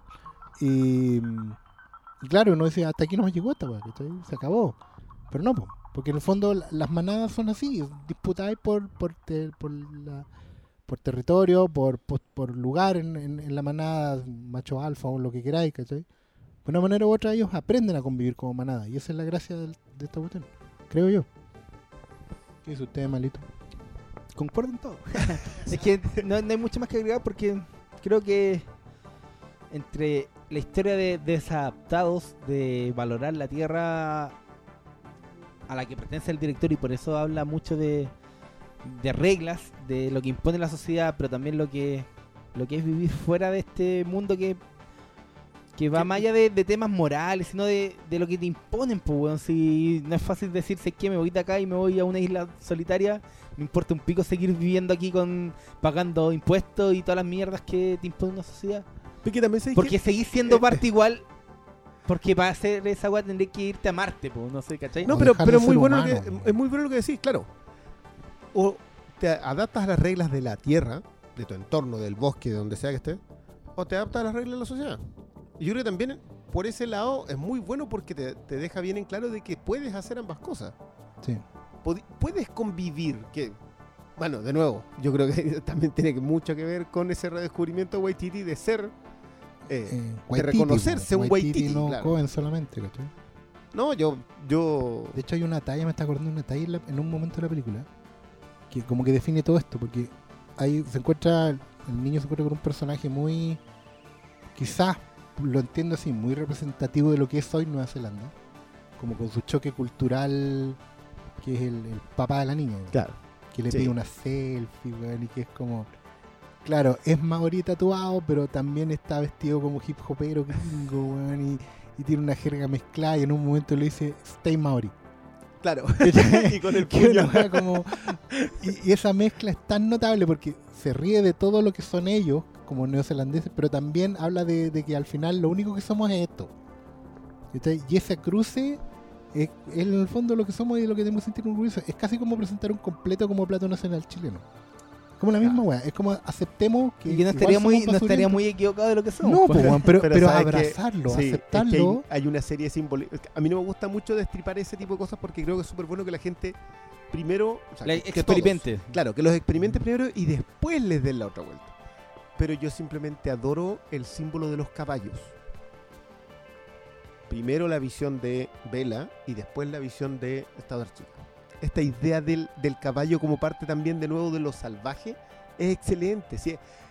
Yo, esta parte, siendo una película con una base que puede parecernos, entre comillas, simple, que la idea y repetía, de y repetía, Claro, y repetía. sí. Pero no, va mucho más profundo y va y, y con y con muchos mejores enfoques, no sé si mejores, pero con enfoques muy distintos y muy interesantes y eso es Enfoque más propio y, y que más una. propio. Y, Más honesto. y- no, y digamos que la película tiene una identidad que no podría haber sido una película gringa. Es una película.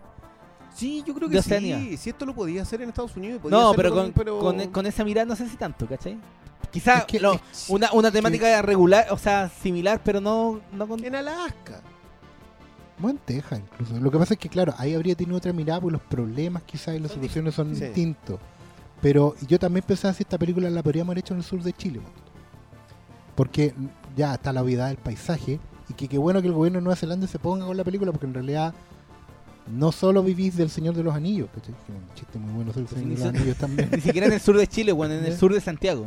Claro, pero pero digamos como como como promotor turístico, porque igual están los mansos paisajes de. Nueva Zelanda, pues puedo decir, puta, vamos, pues, ¿cachai? Está re bonito todo.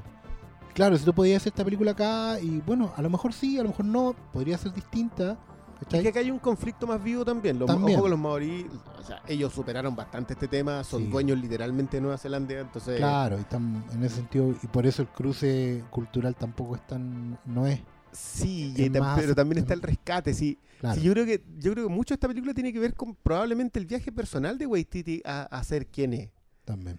porque Mm. no por nada abandona eso otro. No, pues habla muy bien de él también. Mm. Pero, pero nada, por favor, véanla. Esta- es una película que extrañamente Sony la sacó solo en DVD. No la ha editado en Blu-ray, la saca en Blu-ray a fines de octubre en un mod que es Mm. Manufacture on Demand. Entonces no sabemos si viene en Blu-ray quemado, digamos, no, no, no tenemos idea. Si es que trae subtítulos, si es que pero- trae- nada. Esperamos que los europeos se porten mejor con ella. eh, que yo creo que sí, Mm. y que también llegue por, ahí- por, por favor que esta película esté nominada a mejor guion. Sí, mejor guion adaptado, de hecho está basado en un libro. Ta- Ya, estupendo. Ya, por eso, por último, Podría que se arranque por ese lado. Sí, ojalá, sería bueno que, bueno, ojalá la vean en Estados Unidos, bueno. Esa es la wea al final. Y que la vean acá. Si, Que la si vean acá hablamos, también, si- hablamos en el flip de, de esto, mira, podríamos haber tomado el, el camino fácil. Oye, weón, ¿por qué no? Vamos a ver Argentino QL y hagamos la pico. Porque hubiera sido una decisión Sí, fácil. eso es Habría un sido camino fácil. fácil. Hubiera Hacer sido. bolsa película es un camino muy fácil. no hubiéramos mandado un, un Flamecast vadillado. Hubiéramos, no, hubiera salido quizás chistoso, comparaciones de mierda. Nah, ¿cachai? eh, Pero no creo que hay que darle el foco también a lo que a lo que no llega a cartelera, Sí, lamentablemente. porque ta- hay tanto estreno de repente y nadamos en estas cuestiones y, no, y nos perdemos películas buenas, man. Es la cuestión. ¿Cachai? De una manera u otra, nada, pues que les guste. Yo creo que les va a gustar, bueno. Yo creo que la película se defiende para todo No, público. que es- es- porque también funciona como película ochentera aventura, de, de niñito. la puedes ver con un con la niño. familia, Sí. weón. De hecho, incluso las partes que son más fuertes, porque tiene partes salvajes igual, ¿cachai? No. No, Puta, no, no, hay nada que no hayáis visto una película Disney de los años 50 de, de perritos, de Rintintín, de. ¿Cómo se llama el perrito? El, el que le da rabia. ¿Cómo se llama? No. Sea, no importa. Eso- Ah, eso- me, Old Yeller. Old Yeller. Old Claro, Yeller. tiene una parte Old Yeller, ¿cachai? Pero, pero está bien porque es parte de la vida también. Yo creo que está, Sí, no sé. está bueno. yo, yo en ese sentido también creo que, que la podéis ver. Y, y también con tus viejos. O sea, en el, Sí. en el caso de los que tenemos como, También como, una película como más anclados del otro lado, también es, es Porque- mirable. Sí, es casi un western en algún momento. Sí, en muchas, en muchas ocasiones. mucho western. Eh, un detalle, yo se ha hablado mucho de cosas que, ¿por qué no hablan de esto? ¿Por qué no hablan de otro? De- con respecto a las coreanas. El tren a Busan, ya lo dijimos la semana pasada, llega. Llega el 13 de noviembre. Llega al cine, Llega a los cines. para que vayan. No sean de cartón. Tren a Busan ya anda circulando en internet. Yo sé que todos somos delincuentes juveniles en ese sentido y descargamos Yo, lo que se, Juan, lo que yo se cruce. he aguantado estoicamente porque la quiero ver en el cine. Aguántensela. Es una película que yo creo que vamos a ir todos a verlas al cine, por lo menos este. y este de hecho podcast. creo que la vamos a adelantar semana. aquí que nos va a dar pie a un futuro capítulo de cine asiático. Sí. Porque Hermes vio Handmaiden. en- Handmaiden. Handmaiden, que Que es lo nuevo de Park. ¿no? Yo ya la vi por medios no legales. Es que, es- bueno, en este y caso yo creo también que... vamos a hablar de The. Wailing. Así que yo creo que vamos a Sí. hablar de cine oriental que es necesario. Por lo menos géneros tres. completamente distintos. Sí. Por lo menos esos tres y nos va a dar pie para hablar mucho más porque Yo lo único que voy a decir es que, que los trenes y los coreanos se llevan muy bien. Snowpiercer. nos ¿Pasamos a las preguntas? Vámonos a las preguntas. No son muchas sobre esta película, pero Ignorante. creo que nos van a dar igual para hablar mucho, mucho. Pa' eso. Diego Cortés hace una pregunta que no sé cómo responder. Dice, ¿cuáles consideran son las características como director y guionista que destacan a Taika Waititi en su filmografía? No, yo creo que lo conversamos. Sí, Sí, el- el- creo. la forma de enfrentar la cultura pop a través de su punto de vista que es neozelandés.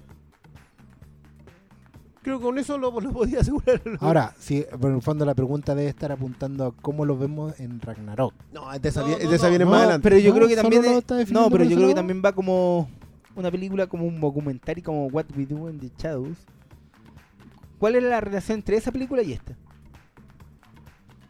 Yo creo que las dos son unas películas que se notan muy de- desde, digámoslo, medias pueblerinas, porque son de Nueva Zelanda, po, Es que No claro, son- se reconocen desde dónde vienen. No, no pretenden pasar por otra cosa. Son películas hechas en y, Nueva y Zelanda. más que reconocerse, abrazan lo que Por son. eso, so- son películas, somos de Nueva Zelanda. No, yo me llamo Waititi, soy maorí, weón, esto es. Pero eso no quita que yo pueda hablar de vampiros, eso no quita que yo pueda hablar de western, en este caso, o de gangster, de hip Tupac, hopero, loco, Tupac, Tupac. ¿cachai? Eh, en el fondo hay que decir que somos neozelandeses, pero somos parte del mundo. Yo creo que esa es la, es la mirada más potente que tiene Waititi en ese sentido. ¿Cachai? En el fondo de, de- sin dejar de ser quien soy, soy parte de este planeta, de esta cultura. ¿Cachai? Y, yo, y eso no es fácil, loco. Porque en general nosotros mismos decimos desde acá, de Sudamérica, oye, para pegar el salto, irse a México, irse a Estados Unidos, hay que filmar en inglés. Pero bueno, Waititi pueden decirme, no tiene la barrera del idioma. Pero yo creo que sí la tiene, weón, porque allá no se habla No. como se habla en Estados Unidos. Que hable eso. ¿Cachai? Y, y no solo eso, no solo es cómo se habla, sino que los temas que se tocan. ¿Cachai? Entonces, nosotros como que tratamos de, en ese sentido, no, no sabemos reconocer bien nuestra propia identidad, No digo que Waititi tenga la fórmula, pero a él se le dio mucho más fácil en ese sentido. ¿Cachai? Y yo creo que es el gran sello de él. Nosotros todavía, algunos, en algunos lados lo han hecho mejor. En Argentina, quizás, en, en- puta, probablemente algunas películas colombianas que están saliendo en ese punto No, son no, no, muy- yo, yo creo que los argentinos, los argentinos brasileños tienen la gran característica de que también tiene que ver con que son naciones más grandes y con una Mm, cultura mucho claro. más expandida internacionalmente. Pero ellos suelen exportar su forma de ver las cosas. Claro, es que esa, esa es buena O sea, mirada. Nueve Reinas y. Ciudad de Dios son, son Ejemplo, ejemplos súper claro. claro, de, de que de aquí mismo yo saco color. Ahora, Ciudad de Dios sí tiene funk. Sí, pues. Claro. ¿cachai? O sea, y, y- y nueve, bueno, no, Nueve Reinas sí, aunque yo diga que... ¿Cómo, que cómo, se llama esa canción? ¿Cuál? ¿De cuál? ¿Qué canción? No, el final de Nueva Reinas. Pues, Ah. están las... Ah, no, no, ¿te acordás de ese tema? de ese tema de... Aquí lo vamos a poner un poquito. Ya, y... Mira, Alejandro Guerriquelme consulta, ¿de dónde salió la tendencia de darle las riendas de blockbuster a directores indies? Esto es directamente porque la próxima película de White Kitty. White Kitty. de Waititi, que la, la, la, la de Flash la dirige el hombre de Dope, que también... Pero esas no son Cineasta. películas No, pero indie, digamos que ya. Ya. Pero el fondo- el, el- el concepto de cine independiente también va muy relacionado con lo que es Sundance. Entonces, Ya, Chronicle. no, y. Claro, y.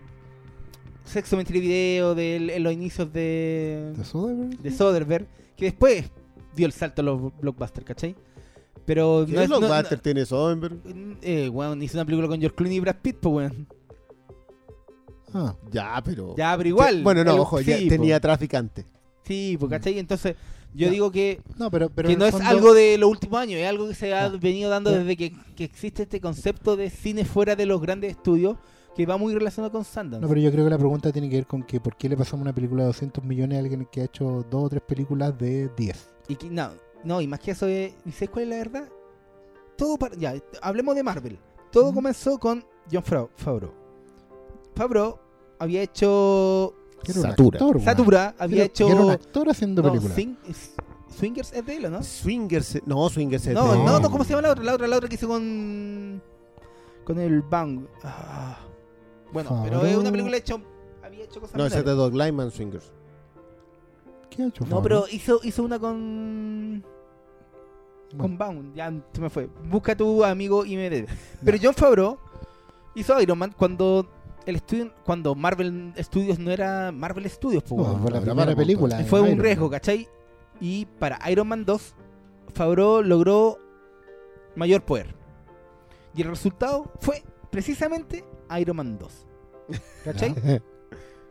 Entonces fue muy notorio cuando Marvel empezó a contratar a directores supuestamente más manejables, en donde hicieran lo que el comité de Kevin Feige y, y todos los otros que están en el comité creativo eh, de Marvel, que está John Quesada, o sea, Joe Quesada, gente del- de los cómics también, y empezaron a elegir, no sé, po, para Thor 2 eligieron a un, al director de Game of Thrones, ¿cachai?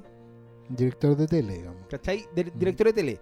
Y, Y los algo- rusos también son directores de tele. y todos Claro. son directores de tele, pero fue a partir del poder que logró Favreau, que es cuando empezaron a negociar si Favreau hacía o no hacía Avengers. Y se, se la pasaron al final a, A Whedon. a, sí, pues, a, Jo- a Josh Whedon, que también era un Director director de de tele. tele. Entonces, en Marvel se instaló esta idea de darle películas de presupuesto millonario, 200 millones a directores que ellos consideran como más manejables.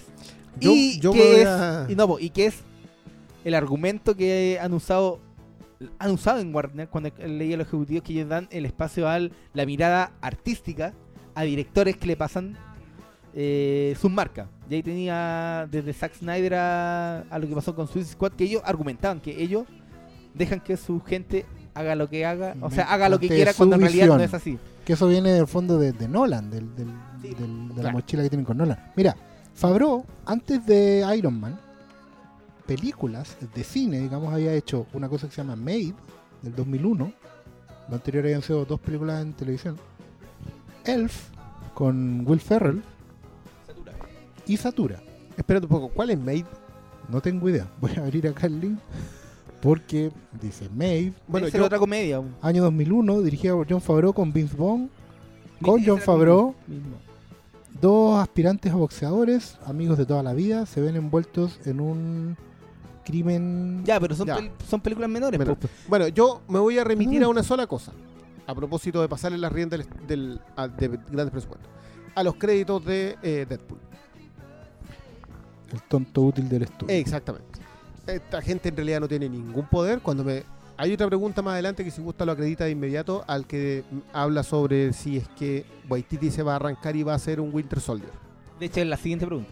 Winter Soldier no va a Para, repetirse para, en Marvel. digo, un estilo, dice Jorge Cubillas nos pregunta si creemos que Waititi se mandará un Winter Soldier con la próxima Thor en el sentido de hacer, alejarse de la fórmula Marvel o Winter Soldier será algo inédito. no- Winter Soldier ocurre porque Whedon estaba arrancándose con los tarros en Vengadores en Era Ultron Ultron.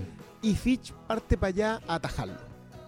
En ese proceso de atajarlo, estos otros muchachos hacen una película que no es la convencional de Marvel. ¿Por Lo qué? que pasa es que, Porque habla de otros temas, porque mira, yo creo que para contextualizar la conversa hay que entender como el proceso que siguieron las películas de superhéroes.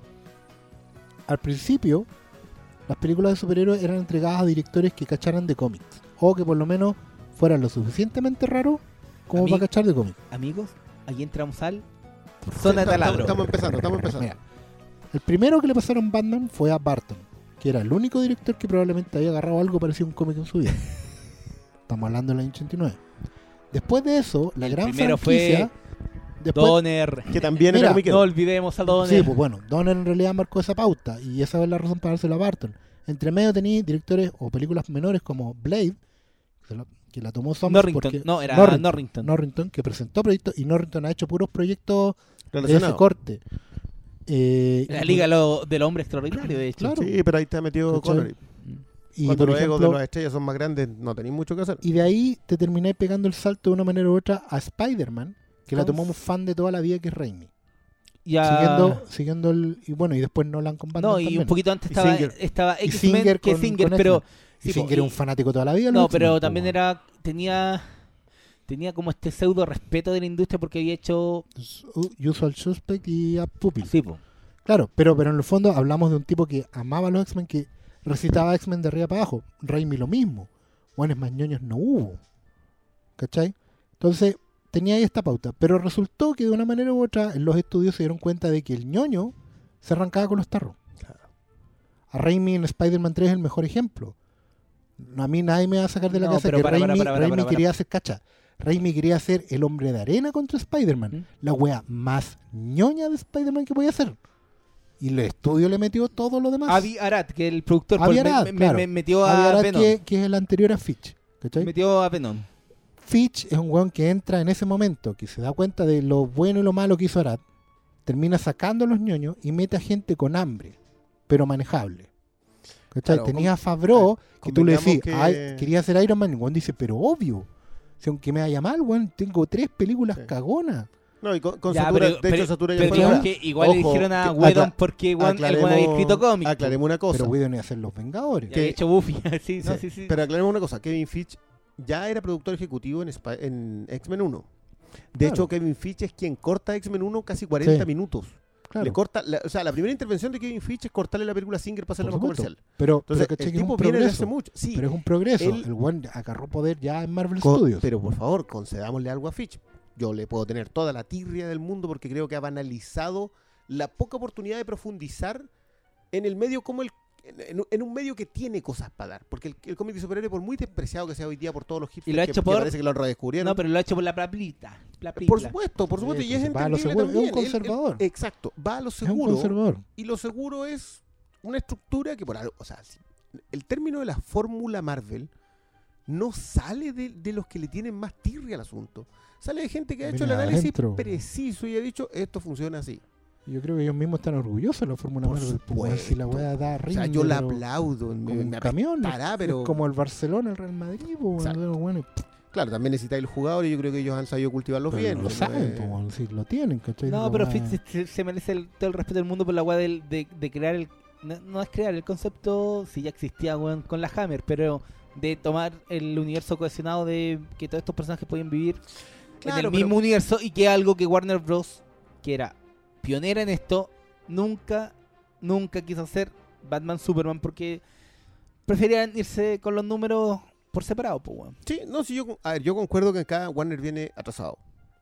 Yo- Imagínate haber hecho una película en- ya, el 93, Reeves con Michael Keaton. Sí, pero, pero ya no, o sea, yo, no, yo por eso te digo, po. Pero, Pero- tenían esa oportunidad, Pero, po. eh, es que, ¿sabes? que yo, yo puedo entenderlo. Yo puedo entender por qué Marvel hoy día toma directores que parecen importantes. Creo que lo de Ryan Coogler por ahí puede ser otra cosa. O sea, O por sea, favor, mira, díganme quién di- dirige eh, Incredible Hulk. Louis Letelier. Leterrier. Louis Leterrier. Letelier. Letelier. ¿Qué, qué hace Leterrier? Letelier. Clash of the Titans, Ya. Sí, es un... Batalla, está- Batalla LA, hizo... ¿Batalla la era de él? ¿No era de Peter Berg? No, No, esa era de él. no, la, la que era la Batalla era LA Battle y no la hizo las Tortugas Ninja. Puede haber sido. Now You See Me. es Now. You See Me. Now o sea, Su es un tipo éxito que es Now You See Me. Claro, pero es un tipo que es un trabajador a El lo que le entreguen. ¿no? tonto el tonto, el tonto útil. del estudio. Clash of Titans, Transporter, Transporter. Era bueno el Transporter, igual. Daniel Perro. Ya. Todas producidas por Luc Besson y con guiones de, de Luc Besson y que se tratan de lo mismo. Claro. No, ya vamos a seguir con la Taken. Ya, pero yo sí le concedo esos fiches y por eso también, independiente que yo creo que Waititi puede colocarle mucho, el corto que hizo con el Con Thor. con Con Thor Thor. era muy gracioso, pero claro, era, era. What We Do in the Shadows, era Claro. Waititi, sí. Ahora yo no sé si él Es que, puede mira, aportarle a Ragnarok. Sí, no, si el- no, yo creo que puede hacer algo mejor que las dos Thor anterior, pero ¿sabes cuál, cuál es el Una lo- obra, lo- lo una más- obra colosal. No, no, no, en el género superhéroe, el- la mayor. Es una sombra que va a seguir dándonos hasta, weón, 20 años más porque el padrino superhéroe llegó demasiado antes que es The Dark Knight de Christopher Nolan. Sí. Entonces, esa weá marcó pauta antes de que existiera toda esta weá. Claro. Entonces llegó tan antes que esa sombra eh, sigue cagando a Sí, Warner sí. con DC. Y por el otro lado, como Marvel prefirió hacer todo esto de irse a la segura y elegir una fórmula que le funcione, y le funciona, estamos en este punto medio en donde no, tenemos, no vamos a tener otro Dark No, Knight, si, no tenemos a rezarle y- tampoco. Y no vamos a tener otro, eh, otro Ahora, como yo quería decir Winter algo Soldier, a raíz de las que preguntas, era la pregunta que no que en hacía. el fondo, claro. Lo que pasa es que, a ver, ¿por qué yo, por lo menos en lo personal, a pesar de que Waititi es un favorito, ¿cachai? No tengo un pronóstico absolutamente reservado para Ragnarok. No porque no crea en Waititi, sino que porque a mí me parece que de cara al plan de Marvel, Ragnarok es película puente. ¿En qué sentido? En el sentido que tiene que meterse a Infinity War. ¿En qué sentido? Es la película que tiene que agarrar a los personajes que están dando vueltas y los tiene que meter en Infinity War. Tiene que dejar todo Pero listo para. Infinity War. Vamos a. Entonces a una tomar película mi- puente. No, pero vamos a tomar. Yo no creo que sea película puente porque, ¿Ya? en mi experiencia, de tomar todos los putos spoilers había y por haber, Dale. yo creo que Ragnarok apunta a otra cosa. po. Por algo está. Por algo está Hulk. Ya, pero ti- Por algo Cuenta, está. yo- no, pero es yo que no no quiero sé, arruinar po. la película, pero se han salido muchos spoilers que pueden leer en pero ¿de qué se salondelmar.com. trata Thor Ragnarok? Thor Nar- Ragnarok no es el Ragnarok de los dioses de Asgard donde No va. es el fin de los dioses. No es el fin de los dioses. Es una película en donde llega Hela a Asgard, hace coequipo con Loki, exilian a Thor, Thor va a dar a un planeta X de gladiadores en donde se encuentra Hulk y es una mezcla entre el Ragnarok que tenemos en la cabeza que es la lucha final por Asgard, que no es tan así, porque llegan a un planeta que se llama Ragnarok. Ya, Y entonces ahí van a meter una historia en los cómics que se llama Planeta Hulk. así es. Entonces, ¿Sabes qué? Esto- perdón, mi, mi intervención. Estoy casi seguro que Ragnarok se desata justamente por el pacto entre esos dos. Entre Hela y Loki. Mm. Bueno, es que, bueno, hay mucha posibilidad. El Ragnarok igual, claro, tiene que ver siempre con Hela, Sí, po. porque es el fin de los dioses y Hela es la diosa de la muerte. Ahora, el factor planeta Hulk a mí igual me, me abre No, po, posibilidades. no, po, y, y el- a lo que iba es que el punto es que el, ya, el gran link con Infinity War, que, ¿Mm? que va a ser la sombra de todas las películas hasta que lleguen esas películas de los Vengadores, que es donde nada mez- van a mezclar a todos los personajes y quizás le van a dar un cameo chico a, a los de Netflix, weón. No creo que vayan a tener más de Yo ya 30 dije, segundos. Van a salir en el Sí. diario, al fondo, ¿no? Pero Thor Ragnarok yo, yo le tengo fe porque va a ser algo distinto a lo que a lo que viene siendo. Cuando es una película dicen que es como un road movie entre Thor y Hulk batallando por arenas de gladiadores. Es Hunt for the Wilder People, pero con Thor y Hulk. ¿Cachai? Entonces. Y el nexo con la historia mayor es que el planeta Ragnarok al que llegan está controlado por uno de estos. Por el. ¿Cómo es la raza del personaje de Benicio del Toro? ¿De los coleccionistas? Pero el coleccionista. Ya, ah, pero lo, eterno, lo eterno, lo eterno. Ya, pues. Y uno de los eternos, que es el personaje de Jeff Goldblum, ¿Ya? va a ser el que dirige todas estas arenas donde van a pelear estos weones antes de tener que pelear con. Volver a Asgard, ¿cachai? Claro, la, la única opción es Yo que creo Hulk que- sea Au, con- con- Con todos los detalles que hay, Pero ¿y yo creo salimos que. de- ¿A ¿Ah? dónde No, no, es que, es, ¿Dónde que es el hermano del coleccionista. Que no me acuerdo cómo se llama, que son los dos hermanos que siempre se están sí, no me enfrentando. acuerdo cómo. Es que, es que sabéis que me acabáis de destruir todo porque yo una de las sagas Ah. que más odio de Marvel ¿Eh? Es Planeta. No, Contest of the Champions. ¿Ya? La detesto, porque es una cuestión de. Es casi un- armar un videojuego en que tú colocáis a pelear a dos personajes instrumental y de- detestable bajo todo nivel. Y lleva como tres partes. Y tiene adaptación. Hasta en los dibujos animados de Spider-Man hay una Sí. que se toman en Nueva York y los hacen pelear a todos. Y me acabáis de decir que para allá va Thor Ragnarok. ¿Y, y, tú es querés que- que yo le tenga fe? Pero es distinto a lo que hemos visto. Ah, claro, tremenda. Pero es distinto. Puta, también Suicide Squad es completamente distinta el problema- el problema- Pero es así- distinta la fórmula Marvel, a eso voy. No, yo no, porque- yo, no, yo no, no, no, que- perdona. no es- Thor no es- Ragnarok va a estar amenazado por una cuestión gigante que, en el- que va a ser Thanos, probablemente. Y va a haber hoyo en el cielo y van a tener Infinity, que pelear con alguien. Ya se van a ir a Infinity War. No, Por pues, eso si- yo si digo todo película apuntó. puente. Pero si todo. Pero ya, pero seamos serios, pues, weón. Todas las películas Marvel, todas, todas, todas, después de Iron Man 1, han sido película puente para lo que viene después. Todas.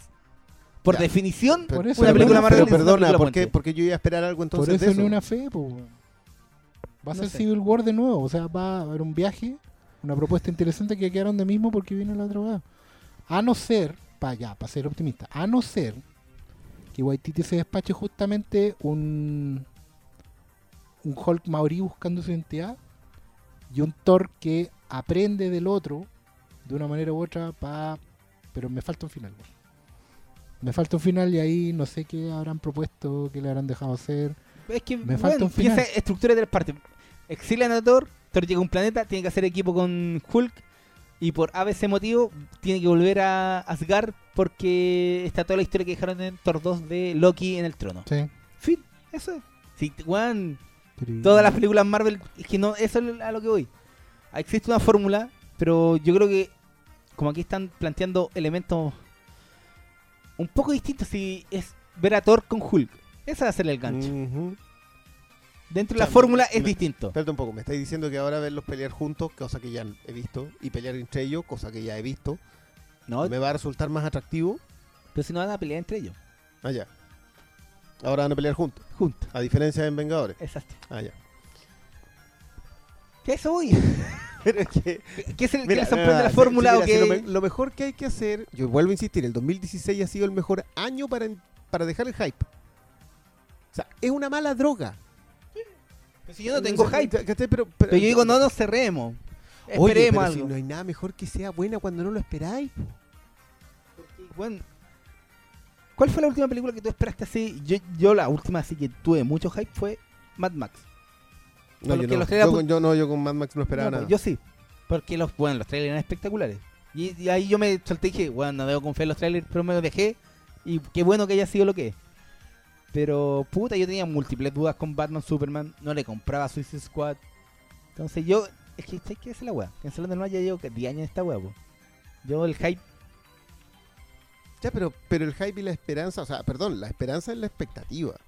pero no. O sea, yo, Pero acá, es que mis expectativas re- no son perdón, nada. Refirámonos a la pregunta. La pregunta implica es, ¿Waititi puede hacer algo distinto?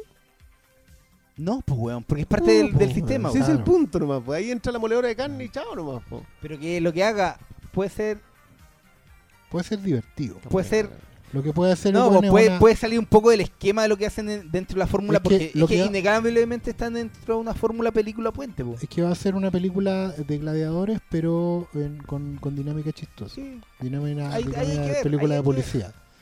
Ya pasemos, mira, y esos eran los dos temas que tenemos, pero ahora vamos a entrar a taladriar la- el, el- el resto de preguntas que no tienen relación con estas dos películas. ¿eh? Armando Valladares nos manda saludos desde Ecuador Me, muchas gracias. y hace una pregunta difícil. Uja. No sé, es difícil, se la clara. veamos. Director, actor y actriz favorito de cada uno. Director, actor y actriz. Mm, mm, mm. Director. Puta. Gente que tenga toda la filmografía así comprada en la casa. No sé, bueno, yo me cuesta me cuesta casarme con uno solo. Ponte tú cinco años atrás Hitchcock decía el tiro automático. Orson, Orson Welles. ¿cachai? A pesar de todas las Em, irregularidades con... Sí, porque de una manera u otra siempre sus películas tenían algo que me enganchaban. ¿Cachai? Eh, me pasa con James Whale también, director de Frankenstein Sí. de la Universal. Eh, puta, Kubrick, todas las películas que veo, todas me han gustado. ¿cachai? Ahora creo que. Claro, que uno va tomando como más cosas de uno, de otro. hay, hay momentos, momentos. No me casaría con un puro director, no, me, me, me complica un poco el tema. Porque, Yo- porque siento que necesariamente dejo a otro afuera que Sí, hizo algo mejor o O peor. sea, yo voy a usar una medida. ¿De qué ¿Mm? director tengo todas las películas en Blu-ray? claro, estaba pensando en eso como Mi respuesta es Steven Spielberg. Todas, las tengo todas, desde la primera hasta el final. La última que falta es el que no ha salido en Blu-ray, que es el, mi amigo gigante. Y, Claro. y quizás puedo decir, ¿y por qué es tu director favorito? Puta, porque mi película favorita es Tiburón. Claro, Entonces es fácil, ¿cachai? Pero también yo digo, ya, se ha caído Spielberg. También me gusta mucho Kubrick, me gusta mucho Paul Thomas Anderson. Que creo que Paul Thomas Anderson es el único que nunca me ha decepcionado, ¿cachai? Y por eso podría ser mi director favorito. Pero, Aspiráis poco ¿a qué? a eso, a que no te decepcionen. Sí, a veces que te duela que, que- que Ah, sea obvio. es bueno. No, pero yo estoy diciendo, puta, no hay ninguna película de Paul Thomas Anderson que no me guste, ¿cachai? Todas, todas, todas, desde Sydney a la última. a, ver, a mí no me gusta mucho este tema. Yo No te, no, no te gusta casarte con uno, porque sí, no, es que es muy pobre, ¿eh? es que es muy, es muy difícil llegar y aterrizarlo en uno solo. Yo, yo por ejemplo, favorito. a mí, William Holden, uno de esos directores, es un tipo que trabajó con Wilder, que trabajó con Ford, que trabajó con Peckinpah. Yo, que trabajó con Lumet. O sea, era un actorazo para puros directores. Y también hacía tonteritas de por en cuando. Y era un tipo al que mucho cariño le tengo. Creo que su muerte es muy triste, pero muy honesta. En el morir de borracho también tiene su, claro. su chiste en mérito. Pero no podría llegar y decir, ¿sabéis que ese es mi actor favorito? Debo Sí, haberle, no, vi- yo- yo debo haberle director visto puedo- 25 películas. No, actores pero- es más difícil para mí. Para mí director también es mucho más difícil porque, claro, yo- mi película favorita es La Pandilla Salvaje. De Peckinpah debo tener, creo que me faltan dos películas de él. Eh, pero no sé, así como decir, no, este es mi director favorito. No, yo usé una yo, muy. yo, yo voy por... No, no, pero me parece un buen Sí, parámetro porque es al que más cariño le tenéis como para ir a invertir y guardarlo. Claro, ponte tú ahí entre Kubrick y Hitchcock en mi caso, que es de los que más tengo, que he comprado caja. ponte tú. Y claro, actor no me cuesta tanto. Actor, ponte tú, para mí es Bogart. De donde veo a Bogart me, me quedo. ¿Cachai? Eso no merece ningún honor, pero Bogart desde chico, Bogart hasta viejo, Bogart. ¿Cachai? Yo, yo suelo hacer el tema por décadas. Yo creo que ha sido un muy buen ejercicio hoy día empezar a cortar las cosas en décadas. Porque son décadas que te aportan directores y te aportan estilos de cine y sobre todo porque es muy raro que un director dure 30 años. Sí. O sea, O actores también, Lo- con los actores es más difícil todavía. El caso de William Holden, William Holden más o menos está 30 años vigente. O sea, sigue siendo un titán cuando hace Network. Pero... me- o sea, si me preguntáis hoy día, Ryan Johnson es mi director favorito. Si me lo hubieseis preguntado cuando salió Colateral, te hubiese dicho No, que Michael, Michael Mann, Mann, era sí. mi director favorito. Claro. ¿Por qué? Porque los favoritismos suelen tener que ver con el inmediato. Mm. Pero, pucha, Ryan Johnson viene con el episodio 8, entonces puede que Claro. le tengo, ahí sí que tengo un pronóstico reservado. Y Michael que- Mann también se nos es que- fue, se nos fue. también, claro, también hay, hay, ponte tú, lo que tú decís, el contexto histórico no es menor, porque hay épocas también. Por ejemplo, hoy en día, otra vez los directores están teniendo cierto cierta tribuna, a pesar de que las películas dicen de los productores de, igual los directores se la están arreglando de una manera u otra para contar cosas. Y, y justamente cuando tú decís Ryan Johnson, mi favorito hoy en día, ¿cachai? o, o no sé, pues, el mismo Ryan Coogler, no lo he visto película mala, o, o- o gente, Paul Thomas Anderson, que igual lleva 15 años haciendo películas. Más. Y un pelito más. Más, Un sí. poquito más, Ah, ¿cachai? 20 pero ya, 20, pero 20, más o menos 22. estamos hablando de gente de este siglo. ¿cachai? Eh, son gente que de una manera u otra, a pesar del, del Star System del estudio, digamos, Es que, ¿sabes cuál es el punto? han logrado tener un lenguaje propio. Ya, no, pero es que pero en los allá- 80 nadie, pues, weón, No, pero es que va en un punto de que va relacionado con qué director tiene el poder del corte final, pues, weón. Porque ahí tú podías decir, No, pero mira, por Que no ejemplo, no, mucho no, no, el- no, pero mira, mira a Wes Anderson. Wes Anderson no es un director menor. sí, Es, es un tipo ya con peso, con estética, con, con valores, y, y es un tipo que está nominado al Oscar. O sea, pertenece a la industria. Yo creo que el corte final ya no es lo que era antes. O sea, porque, sobre todo porque las películas están más financiables. Y, y, y por ese lado, claro, gente como, como Ryan Johnson puede ir y hacer un- una cosa como Looper, porque no es una película cara. Paul Dano, por cierto. Eh, Cierto. y, te- y tenéis otra gente, tenéis... Claro, lo de Ryan Coogler es un, es un salto muy distinto. porque Ryan Coogler hace una película completamente independiente al principio, que, que tiene que salir a pedir ayuda para financiarla. Football Station. Claro, que es una joyita. Y después vaya a ese Creed, en donde ya tenía 60 millones en- encima de la mesa. Pero acá no es un tema de número. Yo para mí los números tienen que ver más con la permanencia de los, del- de los productores, de los directores, del artista. Y ahí es donde los números terminan teniendo peso. Pero acá cuando uno va al gusto puro y duro por un, por un artista, yo creo que a mí me cuesta cuando la gente va y se cierra a... Claro. Porque yo me cerré en algún momento y terminé perdiéndome de ver otras cosas y de ver y de ver otros matices. O sea, hoy día Billy Wilder. O sea, yo he revisitado a Billy Wilder gracias a la literatura que me ha hecho volver a él. Y claro, a Billy Wilder le- él encontraba películas del malas, pero nadie más. Claro. Y, a- y además hacía películas tan distintas. Claro. ¿Cachai? Porque weón, te podía hacer un, un- un noir, después te podía hacer una comedia de situaciones, después te podía hacer un drama, weón. eh.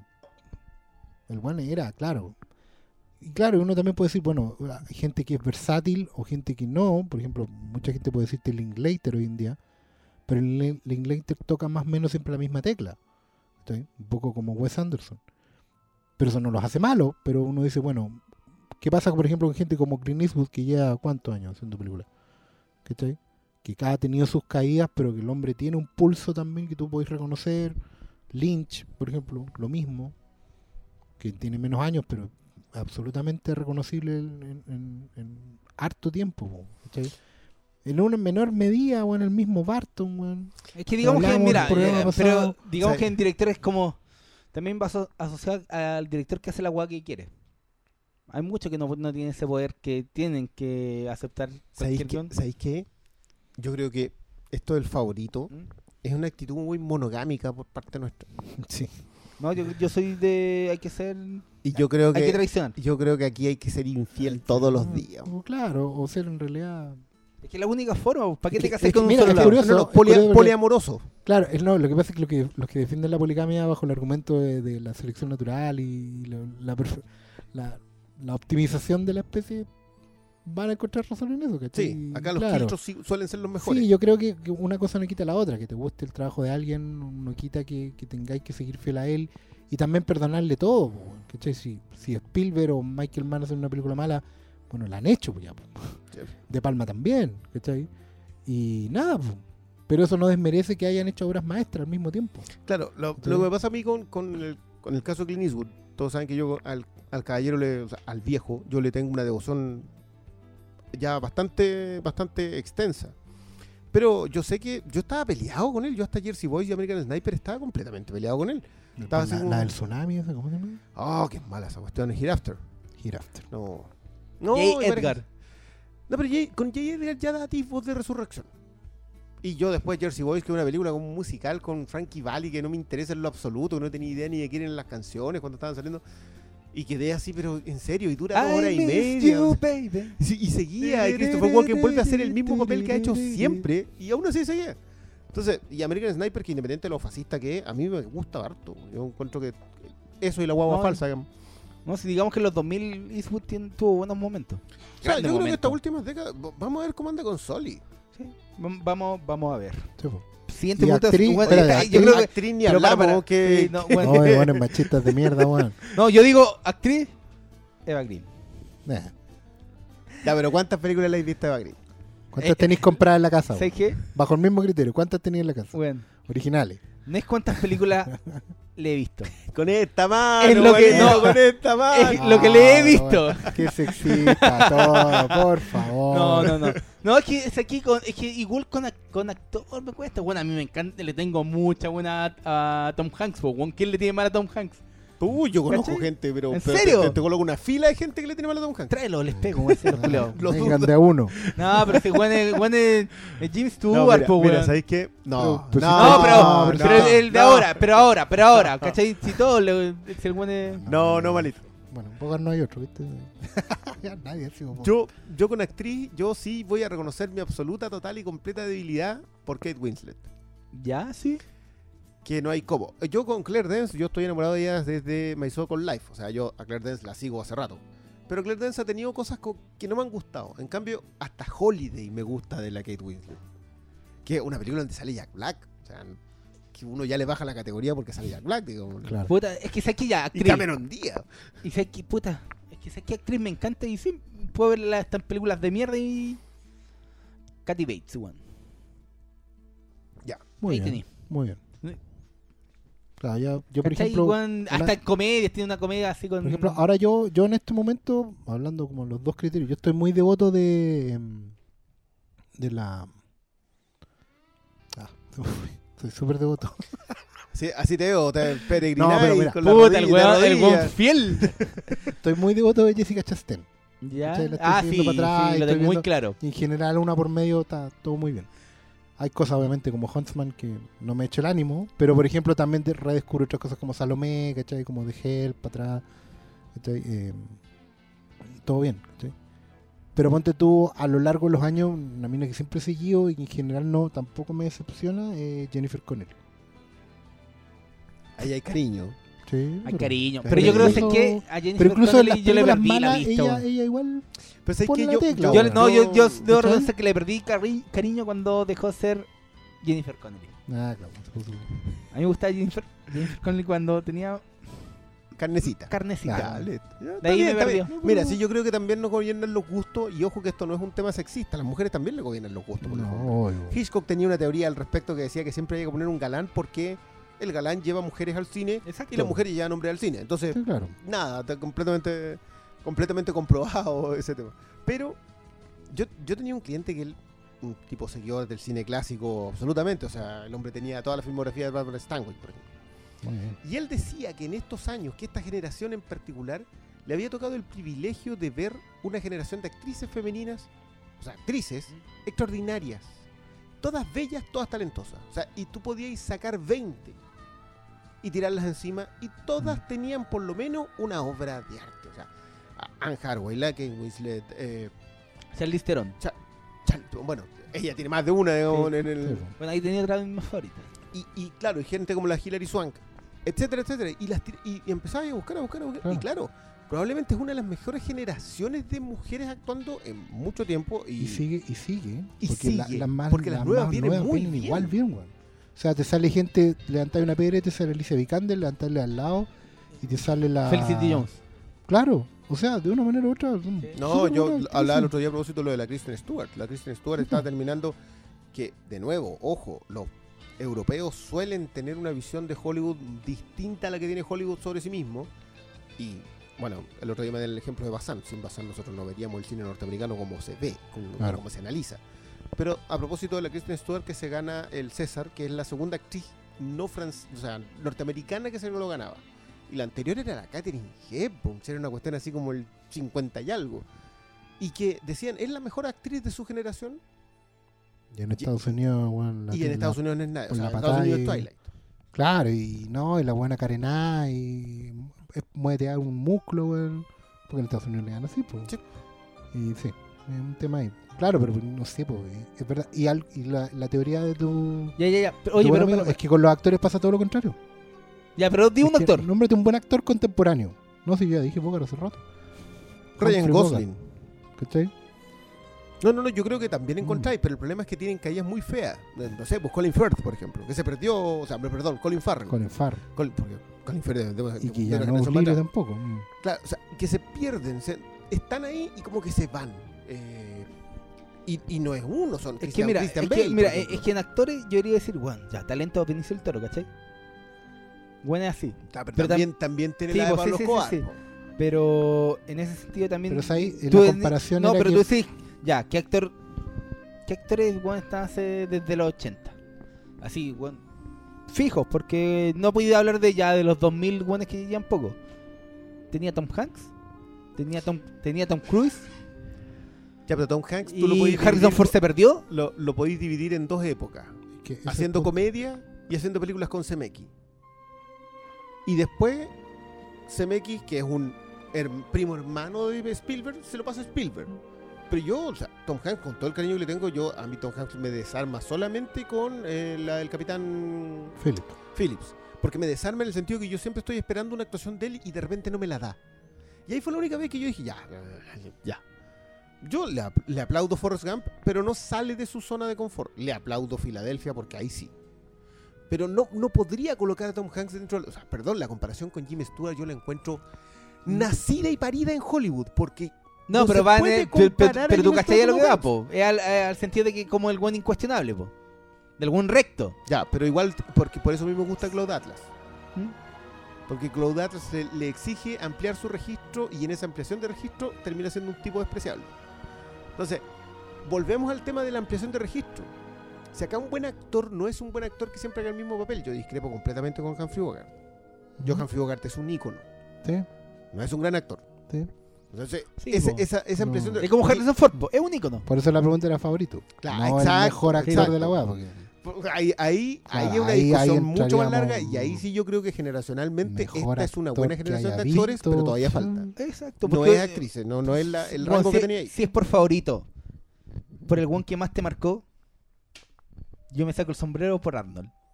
El buen actúa como el hoyo, pero one que más me marcó, me viene marcando de cabro chico, weón. Claro.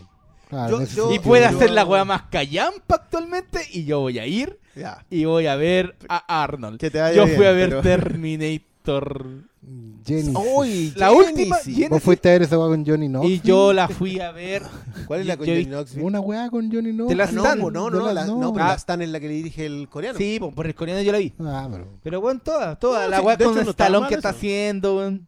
Yo, Arnold, Ya, yo sí ahí tendría que ser William Holden porque a mí William Holden me redefine el cine con la pandilla. O sea, yo dejo de ver el cine de la misma manera. No, pero es que yo creo que favorito también, más que eso, también va por el cariño que le tenía al weón. Ya, pero, pero es que hasta en los, ah, hasta pero en los mira, peores momentos. Ah, pero, tiene más esa- querido, claro. tiene Sunset Boulevard. Tiene. eh, ¿Cómo se llama la con John Wayne? No es un río. Parece que sí, es Río Rojo. Con Holden. Holden con Wayne. Tam- que también es una, una cosita más chica de Ford.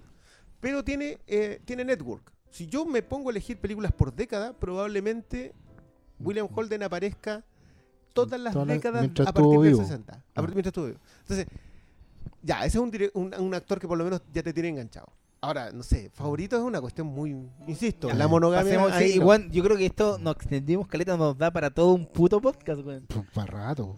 Así que felici- felicitaciones Armando Villadares, nos diste de mucho tema. Luis Ruz también hace una pregunta de ese estilo. ¿Qué película esperamos que se haga? Ya que él espera Hellboy 3. ¿Qué película que no se ha hecho ustedes esperan ver? Chuta. Yo digo En las montañas de la locura, que fue estuvo a punto de cocinarse. Tenía a Guillermo del Toro de director, James Cameron de productor, Tom Cruise de actor y la weá igual no se hizo porque era categoría R. Estudios culiados, váyanse a la chucha. Después de Deadpool eso puede cambiar. Sí. ¿Ah? Después de Deadpool eso puede cambiar. Puede cambiar, pero yo espero que se haga Pero, pero como- ah, de la ah. Lovecraft. Es que, Es que es complicado adaptar a. Lovecraft. mm. Es complicado adaptarlo sin, pero- sin dispararse. Porque Lovecraft como... Pero Guillermo del Toro yo creo que puede. como Él si podía, pas- él podía. si, si le podéis pasar un pásaselo a del Toro, pues, no, no se lo pasa ya a mi- Michael Bay, pues. No, no. Ya, oye, ya, pues, pero respondan, pues. ¿Qué Película que le gustaría que se haga? Aunque sea de superhéroes, ya taladré los weones. No, yo... No, yo creo que en superhéroe hoy día, yo, Daredevil la primera temporada y la Arrow la segunda temporada me dejó en claro que el, el, el cómic de superhéroes no es para el cine, Es para la serie. es para la serie, la serie. es para la tele. La tele Bueno, es donde la- podéis es sacarle la jugo estructura, al- a, a cualquier acervo. el cliffhanger, la cosa episódica, el guiño, el ritmo. sí. La telenovela. Pero respondan la pregunta a Bueno, la película que, que Si tú la- tú-. Respóndale Ay, a Luis per- per- Ruz. Perdona. Weón, respóndale. Luis. Vos- Esta cuando se termina hasta que estos dos weones Mira, te respondan. yo no, Tú ya. traes la pauta hecha de la tarde. Tú ya respondiste. Venís cavilando No, esta respuesta mentira, hace weón, yo cuatro estaba- horas. yo no estaba- vengáis aquí con yo estaba trabajando, loco, yo estaba trabajando. La, la impresa, weón. Ya. Yo me di la, la paja de traerla ordenada para que no nos pase lo que está cuando está Hermes, weón, que estamos... A mí me ¿Qué gustaría. Ya, respondemos ya, pero, pero deja responder. po. A mí me gustaría ver una buena adaptación de. eh, de Golden Compass. De la brújula dorada. Fiel al libro. Con el espíritu del libro, con el espíritu antirreligioso del libro. Para niños. O sea, niños no crean en Dios. Eso es lo que yo quiero ver. Me gustaría ver una película del Capitán Futuro. Adaptando las novelas Pulp y toda la onda. Oh, diciendo eso, se me al toque la que yo quiero ver. Hermes está dedicada a ti, Robotech. Necesito ver Robotech en el cine, weón. Weón, si me muero, antes de que pase esa weá, voy a venir a penar a los culiados. ¿Y quién más? De- respondan por mientras. me- Se me, se me vinieron esas a la mente como proyectos financiables por mí. Yo pondría mil luquitas ahí. Eh, Jue- puta, mójate el- mira, mira. por ¿sabes? Luis Mira, mira. Ruz, mójate el poto fílmico. La ciudad de los Césares. Yeah. Yo, yo sé que. Bueno, ojo que yo creo que el- hoy día el horno está para meterle, para meterle masa harinada. ¿eh? Yo creo que- Los éxitos de Ortega en, eh, lo- en, No, en- pero- en ese ¿Mm? nivel hacen posible armar una cuestión así. Yo, yo sé que la ciudad de los Césares hoy día parece una locura absoluta ambiental en Chile. Pero igual me funcionaría. Yo creo que igual hay, hay donde hacer ahí, hay donde escarbar ahí. Y yo siempre lo he dicho, para mí, Lautaro el Libertador de Arauco, creo que en Chile sería una, una peliculaza. Pero eh, implica hoy meterse en un tema muy peliagudo, no hay a encontrar financiamiento, pero nunca jamás. No, jamás. ¿Quién más podría ser? em? Yo antes, Piensa en una serie, weón. Piensa antes en cuando era chico, cómic, yo pensaba en una película de Hijo de Ladrón. Pero ahora yo haría una serie de, eh, de la trilogía Manuel Rojas. Claro, ah, Sobre de ese hecho, sí, él puede, podía dar vuelta una ese serie, lado. y una serie y, y tomándose el tiempo necesario, digamos, onda una temporada por novela. así. ¿Cachai? Una cosa así. O sea, miniserie. Claro, Sí. una serie de tres temporadas, básicamente. Quizás cuatro, porque el último libro igual da, da para harto más. Em, Si lo vamos a expandir a serie, yo quiero una cosa de American Tabloid. Que a mí me la- American Tabloid. American Tabloid es la eh, primera novela de una originalmente trilogía y ahora tetralogía de James Elroy, que básicamente lo que hace es colocar a tres personajes ficticios alrededor de eh, Hoover, Kennedy y... Ah, se me olvidó el tercer personaje. Johnson, ponte tú. No, no, no, no, no. Son, directamente están relacionados ahí. Están. El primer libro Ya, que se llama Tabloide Americano, que se llama Periodicucho Americano, ¿Mm? termina con el asesinato de Kennedy. Ya. Y el segundo libro, que se llama Seis de los Grandes, o sea, de Mm. Los Fríos 6000, empieza 15 segundos después de la muerte de Kennedy. Son un libro de 700 páginas y 900 páginas que es imposible adaptarlo a películas porque son una cuestión gigantesca y que es probablemente el epítome de Elroy de tomar rumores chiquititos y convertirlos en historias creíbles insertados en historias reales. Ya. O sea, está Luther King metido entre medio, están todos. O sea, está literalmente la gran gracia que se llama, de hecho, la trilogía americana. Y, y, oh, son una esa cuestión es- Es como hacer una película del apocalipsis, weón. Del aco- apocalipsis, Claro. pero de la Biblia, con dragones culiados de cinco cabezas. Claro, weón, y, y contado desde la isla. Po- ba- ba- America- American Tabloid, literalmente, tú podís hacer cinco temporadas con, las con los tres primeros libros. Tranquilamente hacer una cosa, pero pero no la van a hacer porque si hay una cosa políticamente incorrecta. Eh, ese, son necesarias. Ya. Oye, nuestro amigo peruano Luis Santa Cruz, fiel seguidor al que le dedicamos el triunfo de Chile 2-1 No, en el que- Nacional.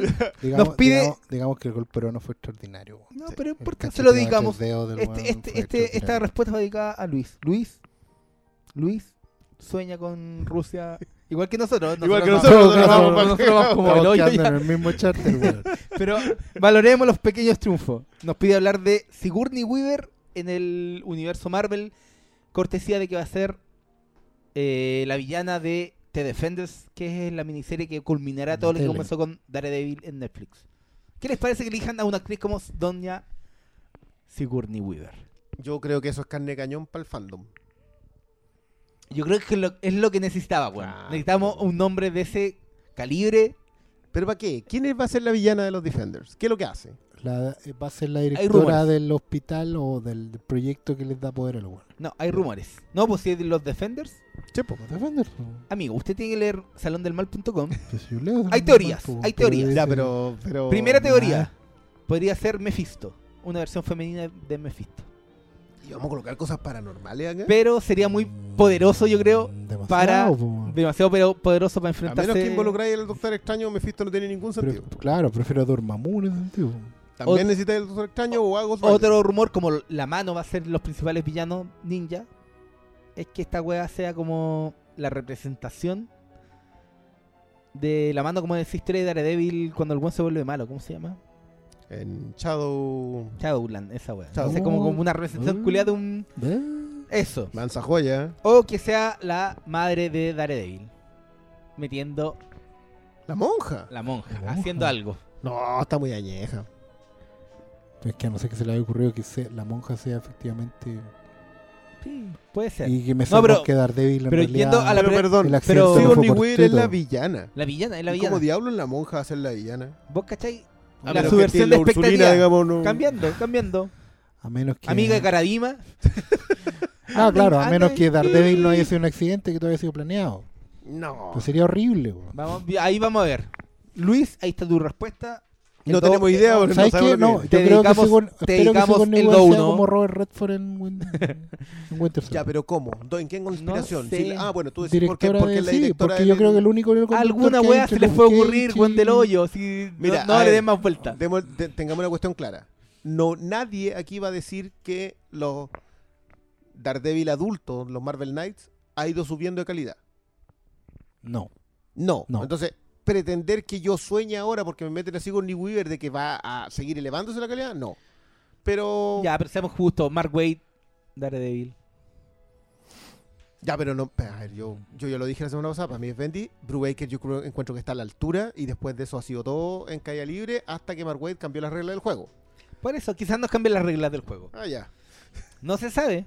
Vamos a ver. Vamos a ver. Es que. Ah, andáis, es que- optimista, malito. Andáis muy, con mucha fe. Bueno, estoy luchando contra la oscuridad que está en mi vida en este momento. Pablo Montenegro dice que ya está pensando en Navidad y nos pide recomendar algún libro relacionado con el séptimo arte. Nos pedía como cinco. Yo puedo recomendar. Pero El- entre los tres hacemos cinco. Ya, mira, hay- a mí los, los libros que me gustan son como los de periodismo que hablan cómo se hizo una película. Hay uno de Star Wars que igual son más caros que la, que la mierda. Que es cómo se hizo Star Wars, cómo se hizo el Imperio Contraataca, cómo se hizo, y te cuentan como detalles que no están en el dominio público, sino que son parte de la investigación.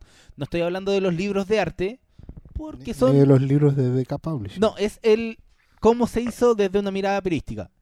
También me gustan esos libros como eh, hay un hay una serie de libros que es como El infierno del desarrollo. Son todos estos proyectos que estaban listos para hacerse, se desarrollaron los guiones y se fueron al carajo. Por ejemplo, el Batman de Aronofsky.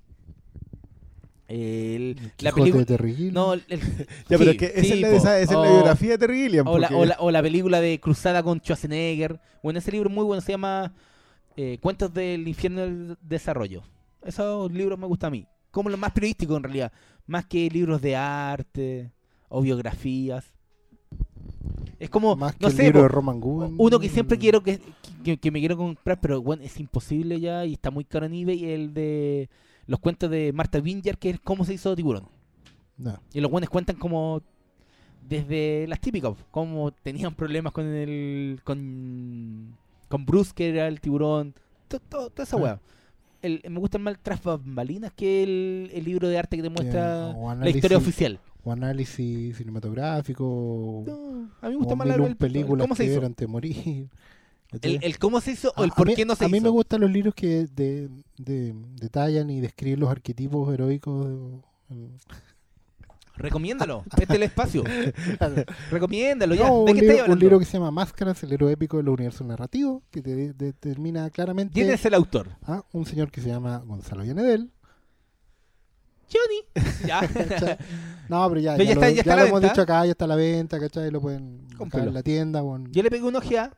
Ya, Todavía no ¿qué lo compro. Está No, bueno. no. Me gustó. No, porque habían. Como que justo me topé con la, con la página donde eh, eh, Gonzalo hace el- la comparación entre los objetivos que tiene Superman con los que tiene el Lex Luthor. Que es como un cuadro de análisis. Claro, lo que pasa es que hace, hace dos cuadros de análisis. Uno es básicamente sobre los objetivos, los objetivos, dificultades, aliados, ¿cachai? Enemigos, eh, todo el proceso del viaje de los héroes. En contraste al Y villano. con- claro, y contrasta a su némesis también, y eso lo, lo aplica a varios personajes de distinta época, de distintos medios, ¿cachai? De la literatura, del cine, el cómic. Y ahí uno va viendo los patrones comunes, y eso es lo que te permite después eh, evaluar con juicio fundamentado si un personaje está bien o mal construido en general, ¿cachai? Es bueno pegarse esa repasada por las bases de lo que, de lo que al final tenemos que tener como, como piso común para entender, describir y, bueno, después criticarlo, las historias, pues. Sí, Eso. y, y compren más cari también el de Grant Morrison. po. Ah, ¿el cuál? ¿El, el Super Gods? El Super Gods. No es lo mismo, pero. Y una bola muy Morrison también, pero. Claro, son- pero hablamos de análisis. Análisis, claro, también son análisis buenos. del- que tiene que ver con un poco con ir aterrizando las conversaciones. De repente uno tiene muchas conversaciones, elabora muchas teorías, hace muchos juicios y nunca los, los pasáis a, los bajáis al papel. Y cuando las cosas se hacen concretas y se pueden compartir. Y eso es un, poco el objetivo de este libro que saqué con, con la editorial, que tiene que ver con, con ir, ir creando un corpus de conocimiento que se pueda perpetuar. Bajar un poco la, la ñoñería, Y dale vuelta. onda, terminar de taladrar y empezar a construir, colocar pilares ahí en ese túnel, para que sirva de algo. La weá. Y usted, yo, amigo yo- Briones, yo concuerdo con eso, con que la taladrada sirve. O sea, y, y aplicándola también a, a mi- a mis gustos personales de literatura al respecto, que tienen que ver con ser capaz de discernir qué es lo que estaba pasando. Independiente que tú lo disfrutes de otra manera. O sea, Claro. yo, no sé, siendo el ejemplo de, de- de Hunt for the Wilder People, yo disfruté la película y después le di vueltas. Claro. Y uno necesita de repente las herramientas para hacer eso. O sea, yo no digo que todos tienen que convertirse en ese tipo específico de cinéfilo, porque uno no tiene que hacerlo. si uno No. perfectamente lo puede dejar votado, pero creo que es súper bueno. Y a propósito de eso, yo estoy. Yo, yo siempre recomiendo dos libros como clase. Uno son las entrevistas de James Cameron, o sea, perdón, de James Cameron, de mm, Cameron Crowe Ah. a eh, Billy Wilder. Que tiene que ver, que es muy bueno en el sentido de cómo Billy Wilder va reconstruyendo su propia historia a punta de anécdotas y también revisando cosas nuevas. Él habla mucho, habla de Tom Cruise, por ejemplo, habla de, de las estrellas en, en los 90, cuando, cuando él todavía estaba vivo. Habla mucho con, con, con Cameron Crowe sobre, ah, sí, vi esa película, me gustó esa película que hiciste. Esa idea de que, sí, estaba retirado, Billy Wilder se retira, entre comillas, joven, pero se retira y no deja de estar relacionado con el cine. El tipo sigue, sigue creyendo en la escritura, etc. Es muy bueno, es un libro que no es tan largo, pero que la mayor gracia que tiene es que esa revisión de sí mismo le permite tener otra, otra vista. El que recomiendo que no es que yo lo recomiende, ese es un libro sagrado para cualquier eh, persona que le guste mucho esto, que es el Hitchcock Truffaut. El documental es apenas un atisbo, el Hitchcock Truffaut hay que leerlo. Es como parte de, sobre todo porque uno después puede retroceder a otras cosas como, como el mismo... eh, y expandirlo a lo que viene. ¿Y sabéis qué? Y como... No, dale, Y termina. rematando, yo estoy leyendo un libro que se llama eh, The Revolution Was Televised, que nos, es de un eh, periodista que hace una revisión de dónde estamos en la televisión, de qué momento, en qué momento explotó se- y llegó a su pináculo, y lo hacen en- revisando 12 series eh, que considera fundamentales para poder revisar lo otro sí hay en esas series está Lost, está mm, 24, Breaking Bad. está Breaking Los- Bad, Los está Mad. Men, Y está está Battlestar Los Galactica. Soprano, está Oz, está Battlestar Galactica. Ah, ya. Si no estaba esa serie, yo no iba a pescar tu recomendación, No, weón. es que esa es la mayor gracia que tiene, que se lo comentaba yo a Oscar, es la raja cuando uno siempre ha hablado más o menos de lo mismo. En mi caso, The Wire, Breaking Bad, eh, eh, Battlestar Galactica, y una que mencionaré al final, que ha dicho, uno sostiene, le da con las... Es la raja encontrarse con un libro que concuerda contigo, porque uno se siente muy bien, digamos, y dice, mira, estoy no, tan no mal". estoy tan mal. Pero lo mejor de todo es cuando ese análisis no coincide con el que tú hiciste sino que o profundiza más o es alternativo, que es lo que me pasó a mí acá. Porque el tipo analiza Buffy y la coloca entre estas 12 series pilares. Ahora, cuando alguien va a decir por acá, pero ¿cómo diablos colocáis The Wire al lado de Buffy? Sí, Leamos los argumentos. son búsquedas Ah. distintas. Y esos argumentos, y ese libro en ese sentido es muy bueno. Hay series que no están, No, pero digamos que Buffy tenía un- una, una gracia episódica en donde iban El- jugando y te iban, re- te iban reconvirtiendo lo que tú esperabas y no, weón, y te iban como jugando en cada capítulo hasta que, ¿cachai? Ah, para allá va la moto. No, y es impresionante cómo este tipo lo que hace es decir, Buffy es la búsqueda, una búsqueda que no tuvieron otras series mucho más grandes, la búsqueda a través de un género menos tradicional, como es la ficción, derechamente, como es, como es la fantasía. Y por ese lado, que también el mérito que le da a Galáctica, a Galáctica igual le pega un par de chalchazos con respecto a la pérdida de, de- cohesión, digamos, al final de la tercera temporada, al principio de la cuarta. Pero, pero nada, o sea, la secuencia de Deadwood te hace darte cuenta cuál es. Y en todas vuelve a colocar la idea de que acá hay una historia más grande contándose y que esa historia se dejó de contar cuando termina Mad Men.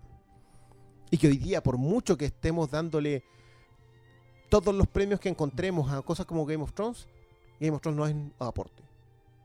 Y eso no es Mad Men, no es Breaking Bad. no es na- claro. Esa fue la época dorada. No es The Wire, no es Deadwood, no es Sopranos, no es Oz. No es Battlestar Galactica. Y eso es súper bueno. Ese libro es excelente. Lamentablemente no está todavía en español. Está solo en inglés, claro. Está solamente en inglés, pero es un libro que, eh, si pueden, hecho una leída, los artículos están actualizados. Es decir, ahora Breaking Bad y Mad Men están con sus finales respectivos. Siguiendo con esa línea, eh, Javier Gavilán nos pregunta qué nos pareció la última temporada de Los.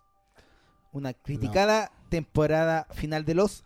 Para mí, como seguidor de Los, fan de Los, yo la apaño porque sí, Los era Los era misterio, era la promesa de responderte con prima manzana que chucha. Y para mí sí respondió las preguntas, pero también estaba más preocupada de quiénes eran los personajes. A mí me gusta el final de Los. Creo que cierra bien la propuesta que fue haciendo desde la primera temporada. Pero también entiendo a los que no están conformes con que no hayan respondido las expectativas de tanto jugar con la cajita de misterio de Bat Robot. Que creo que fue era imposible de responder como querían. Yo sabes que no voy a, jamás tiraría de abajo el bu la sexta temporada de Lost. Yo creo que comete errores, sí, pero no tiene nada que ver con los errores que se cometen en la cuarta y la quinta. O sea, ahí sí que, ahí sí que hay la capítulos tercera. lapidables. No, no, no, yo, yo creo que la tercera se mantiene todavía. El problema es que la tercera comete el gran error de seguir haciendo preguntas, en vez de empezar a contestar las preguntas que ya tenía. Pero no, la, pero no le a la sexta temporada, sobre todo porque se vuelve mucho más metafísica, y eso a mí sí me agrada. Porque entiende que las preguntas, muchas de las preguntas que se planteó no podía responderlas. Entonces, no, yo tengo una buena opinión de la, de la sexta temporada de Lost, pero así como para repasarle, dedicarle toda una, una tarde, tendría que volver a verla y no, no, no, amigo. Mira, ¿y tú? Yo igual, de hecho, iba a decir que me acuerdo poco. Pero también siento que el daño estaba hecho antes. Sí, Que no es me- que- De hecho, no me acuerdo en cuál, pero creo que es la cuarta. Donde no, tú- mira, fue tú cuando, sentís que- cuando sentís que estiran el chicle y empiezan a meter viaje en el tiempo y que los personajes se meten como en los 70 y como que no avanza la historia. Esa era la quinta, ¿no? ¿Cuál Esa era? la, cuarta, la cuarta era la cuando habían la, la salido. cuarta y quinta. Mira, La, la cuarta era cuando habían salido. Viste que en realidad ese es el la problema, si cuarta la cuarta temporada, y la quinta me estoy casi perdieron, seguro que es no- como No, pero capítulo- entre medio, es que el punto es ¿Cuál este. es la que ya habían Es- salido y, es y bueno, estaban contando medio- las vías de ellos afuera? Es que ahí está el problema. Esa es el la hecho de que no cuarta. puedas ubicarlo en ningún lado, perfectamente. Es la cuarta, la cuarta. Claro. Pero para mí ahí está el capítulo del Rodrigo Santoro, el capítulo de los diamantes. Ah, pero esa es la segunda temporada. No, No, no. no, Rodrigo cuando Santoro aparece en la cuarta. Ni, Nicky Pablo. Claro, le- Es la segunda, weón. No, hombre. Confía en mí. No, si la ha puesto segunda diez eran los lucas. de la cola. ya listo, po. puesto sobre la mesa. Y ojalá en, en especia, pues. la segunda era de los guanes de la cola. Eran los otros. Ya, pues segunda ya ahí temporada aparece era Nicky no. Pablo, pues, weón. No, Fue la si tercera. la, la temporada, el capítulo de los diamantes es como en la cuarta temporada. Seguro que no es en la segunda, así que me di 10 lucas. Eso, eso está, está ya sagrado. Ya, oye, pasemos a otro porque no hablemos de los. Si ya se ha hablado tanto. La señorita Pamela Ursúa nos consulta: ¿Qué opinamos del estreno de animación Batman El regreso de la enmascarado? Llega la próxima semana al cine. Yo creo que apunta más. ¿Qué les parece que llegue al cine? Esto No. yo creo que responde como al éxito que tuvo la broma asesina. A mí me parece innecesario. Yo creo que no va a tener el éxito que tuvo la broma asesina. Eh, si bien es Batman, Batman vende todo. Pero esto es otra cosa. po. Digamos que yo creo que lo he dicho en este podcast. Yo odio. No, no, no es que odio. Pero nunca he tenido ninguna cercanía con la serie de, Claro. de Yo, Adam sí, West. yo sí le tengo cariño, pero mira, yo vi el tráiler. Es que en la génesis del producto está el problema. Yo creo que era necesario una película animada de Batman 66. No. ¿Para qué? ¿Era necesario pedirle a los actores que ya están octogenarios doblar la película? No, weón. Entonces, para mí, toda la génesis de este proyecto, aunque Es yo soy fan, po, weón. es pura nostalgia. Y yo detesto la nostalgia, weón. Hoy en día estoy choreadísimo con la nostalgia. y No, No, vayas quiero por ahí. Oscar. No quiero ver la weá. Si la veo, la voy a ver doblada en mi No, casa. no, porque no, además es una no, película no, para televisión. No, no, no, no. Así que no, no voy a No, yo no estoy ni ahí. ahí. Yo creo que acá somos mayoría en este momento los que no soportamos la serie del 60 y algo. No. no. Es que yo no tengo ninguna. A mí me gusta, pero la tengo ahí para verla cuando yo quiera. No necesito una weá Mm. nueva. Oye, don, don Gustavo González nos pide hablar del tráiler filtrado y si tenemos fe en la adaptación secuela de La Torre Oscura. Yo siempre lo he dicho, yo mi único acercamiento a King es en el cine, entonces no Ah. tengo la mejor de las opiniones del caballero. no, no. O sea, yo creo que, mira, con la- las. Son siete novelas, weón. Son más complicadas que la mierda. Se meten con. El weón mete guiño a sus propias novelas. El villano es, es- el villano de La Torre Oscura, el hombre negro, es el villano de. de The Stand. Entonces, es como para fanáticos de King, ya, pero. Ya, pero eso es un mérito igual, pues. Sí, un, pues, un mérito, mérito. un mérito ser tu pero, propio a- universo. pero adaptar eso al cine es complicado. Entonces, ¿qué es lo que hicieron? La historia de la Torre Oscura, en las novelas, es un círculo, ¿cachai? Pero esto tomaron como una secuela lo que pasa en las novelas, no están adaptando los libros, están tomando como... Puta, es que no hay que extraer mucho en spoiler, pero la historia de la Torre Oscura vuelve al principio, ¿cachai? Es un, es un círculo, weón. El comienzo y el final parten donde mismo, no me la, no me la A mí- vendiendo así, malito. Para mí mi expectativa es... Es que no quiero contar spoilers, pues, weón, lean las novelas, Mi pero expectativa es súper estándar porque las novelas, la primera y la segunda, son bastante inencontrables. Por lo tanto, yo nunca me he, leído- me he metido en el universo de la de Torre Oscura porque no están. No se pueden leer. Y no, y no soy muy amigo de leer en novelas en, en Y están digital. como estas ediciones de bolsillo, la tienen como 800 Pero las primeras no están. Sí está. Entonces no, no, no te puedes meter ahí. Entonces no, para mí esto va a ser un producto nuevo. Una serie de fantasía. ¿Ya pero viste el tráiler? No lo he visto todavía. Ya, yo lo vi y está... Puta, weón, Idris Elba te vende... Bueno, Idris Elba te en vende todo, así que yo creo que... Veamos, le- que es complicado. Yo, Pero yo No sé, o sea, ma- ma- más me interesa ver lo que sale de It. Considerando que estaba otro director que me hubiera gustado mucho más que la, que la hiciera. Que era el de, True Detective. El Kari Fukunaga, ¿cachai? Pero como no se hizo y la está haciendo otro loco... Pero Fukunaga en, en cine tiene solamente Los Sin Nombre, que es una muy buena película, y la otra que tiene Genaire. Yo no entiendo por qué hablan tanto de Fukunaga como director de cine. Pues si no estoy hablando de director... Digo, que me hubiera interesado ver más que lo que él le hubiera hecho. Pero en True Detective es porque tiene 8 horas para desarrollarse. Es más complicado con It, sobre todo porque It más encima siempre tuvo el problema de que era muy larga.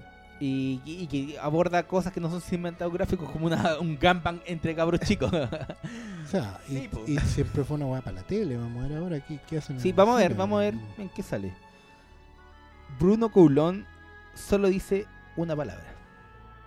Farachi. Ah. Mm. Mm. Hablen de Farachi.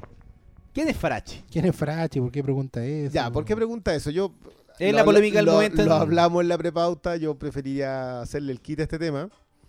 Pero, pero Yo creo que es un no, es un tema que hay que hablar.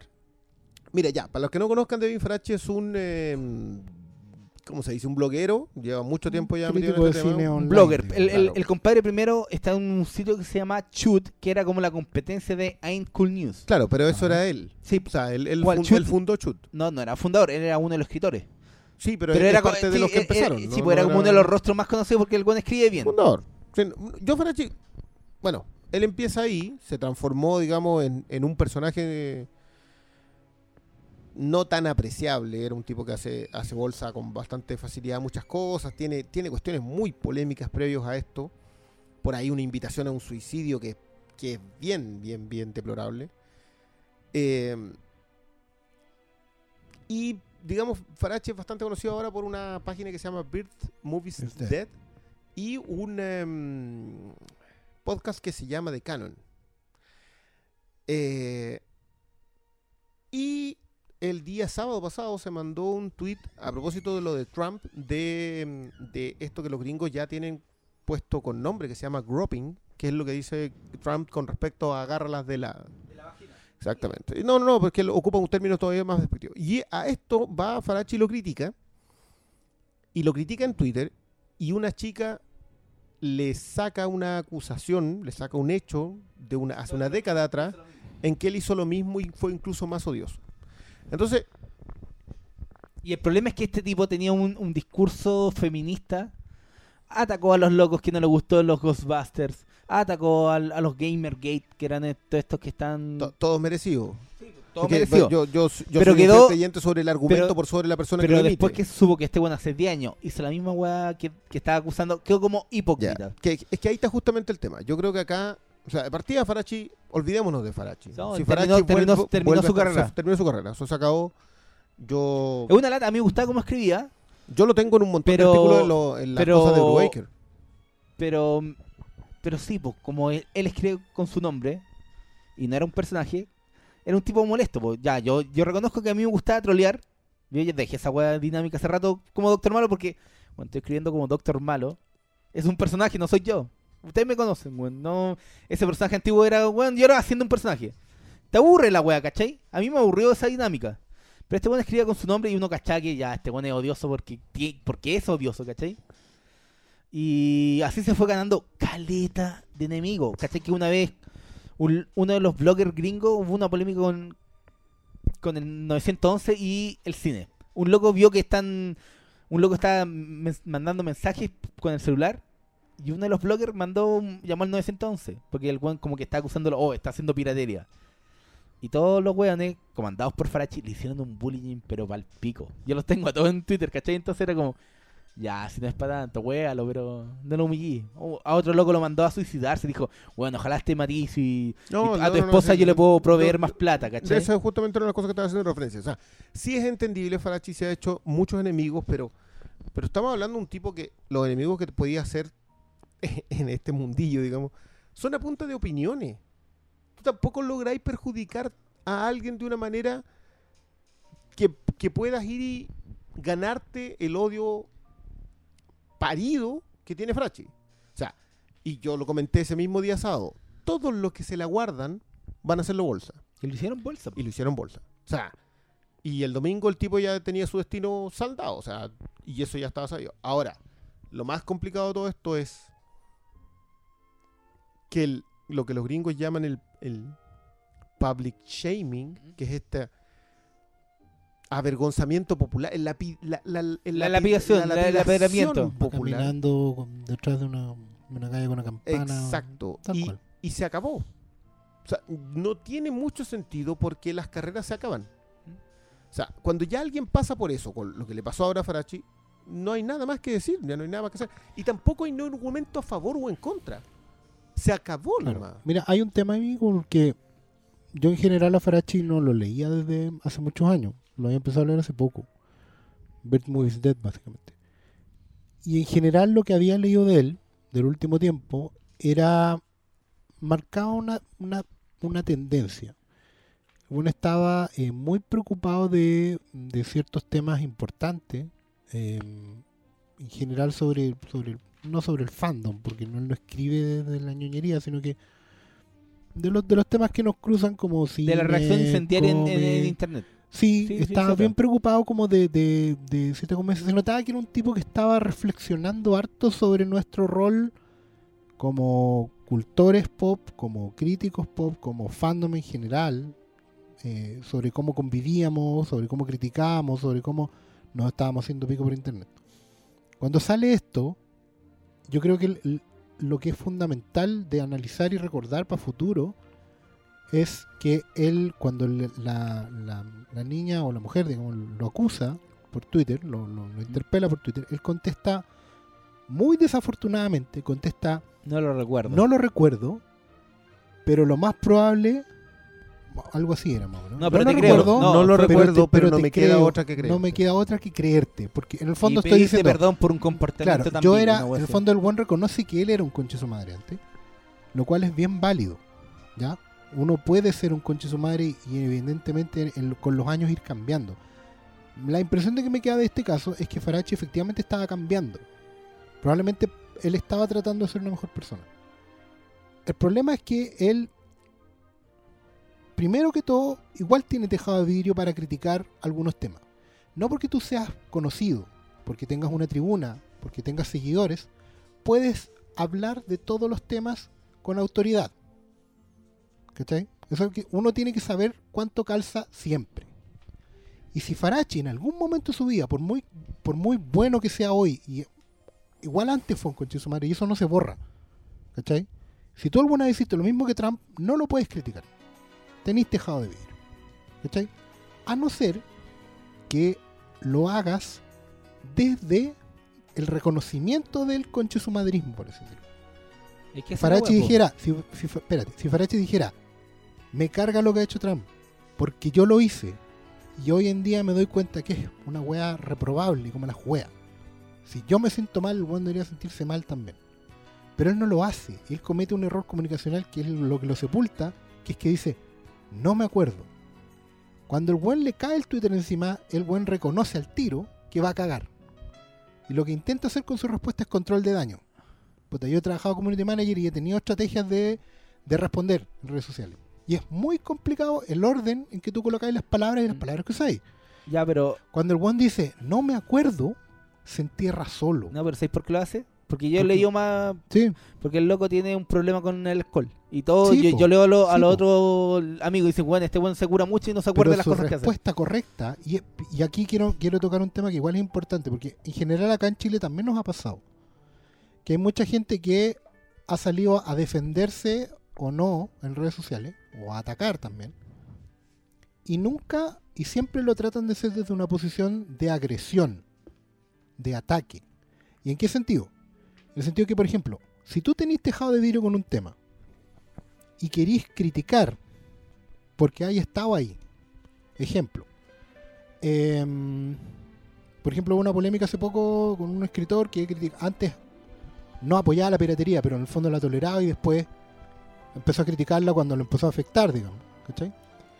Esa defensa, Baradit, esa defensa estuvo mal planificada. ¿Por qué? Porque no partía diciendo que él reconocía que podía haber cambiado. El problema que tenemos en general en el mundo con las redes sociales, con internet, es que no reconocemos que podemos estar equivocados.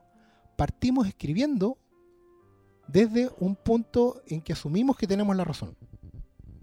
Me explico. Cuando yo digo, ¿sabes qué? No me gusta lo de Trump. Estoy diciendo, Trump está equivocado y yo estoy en lo correcto. Pero si yo digo, loco, yo reconozco que he sido malo, que estoy equivocado, que la he cagado.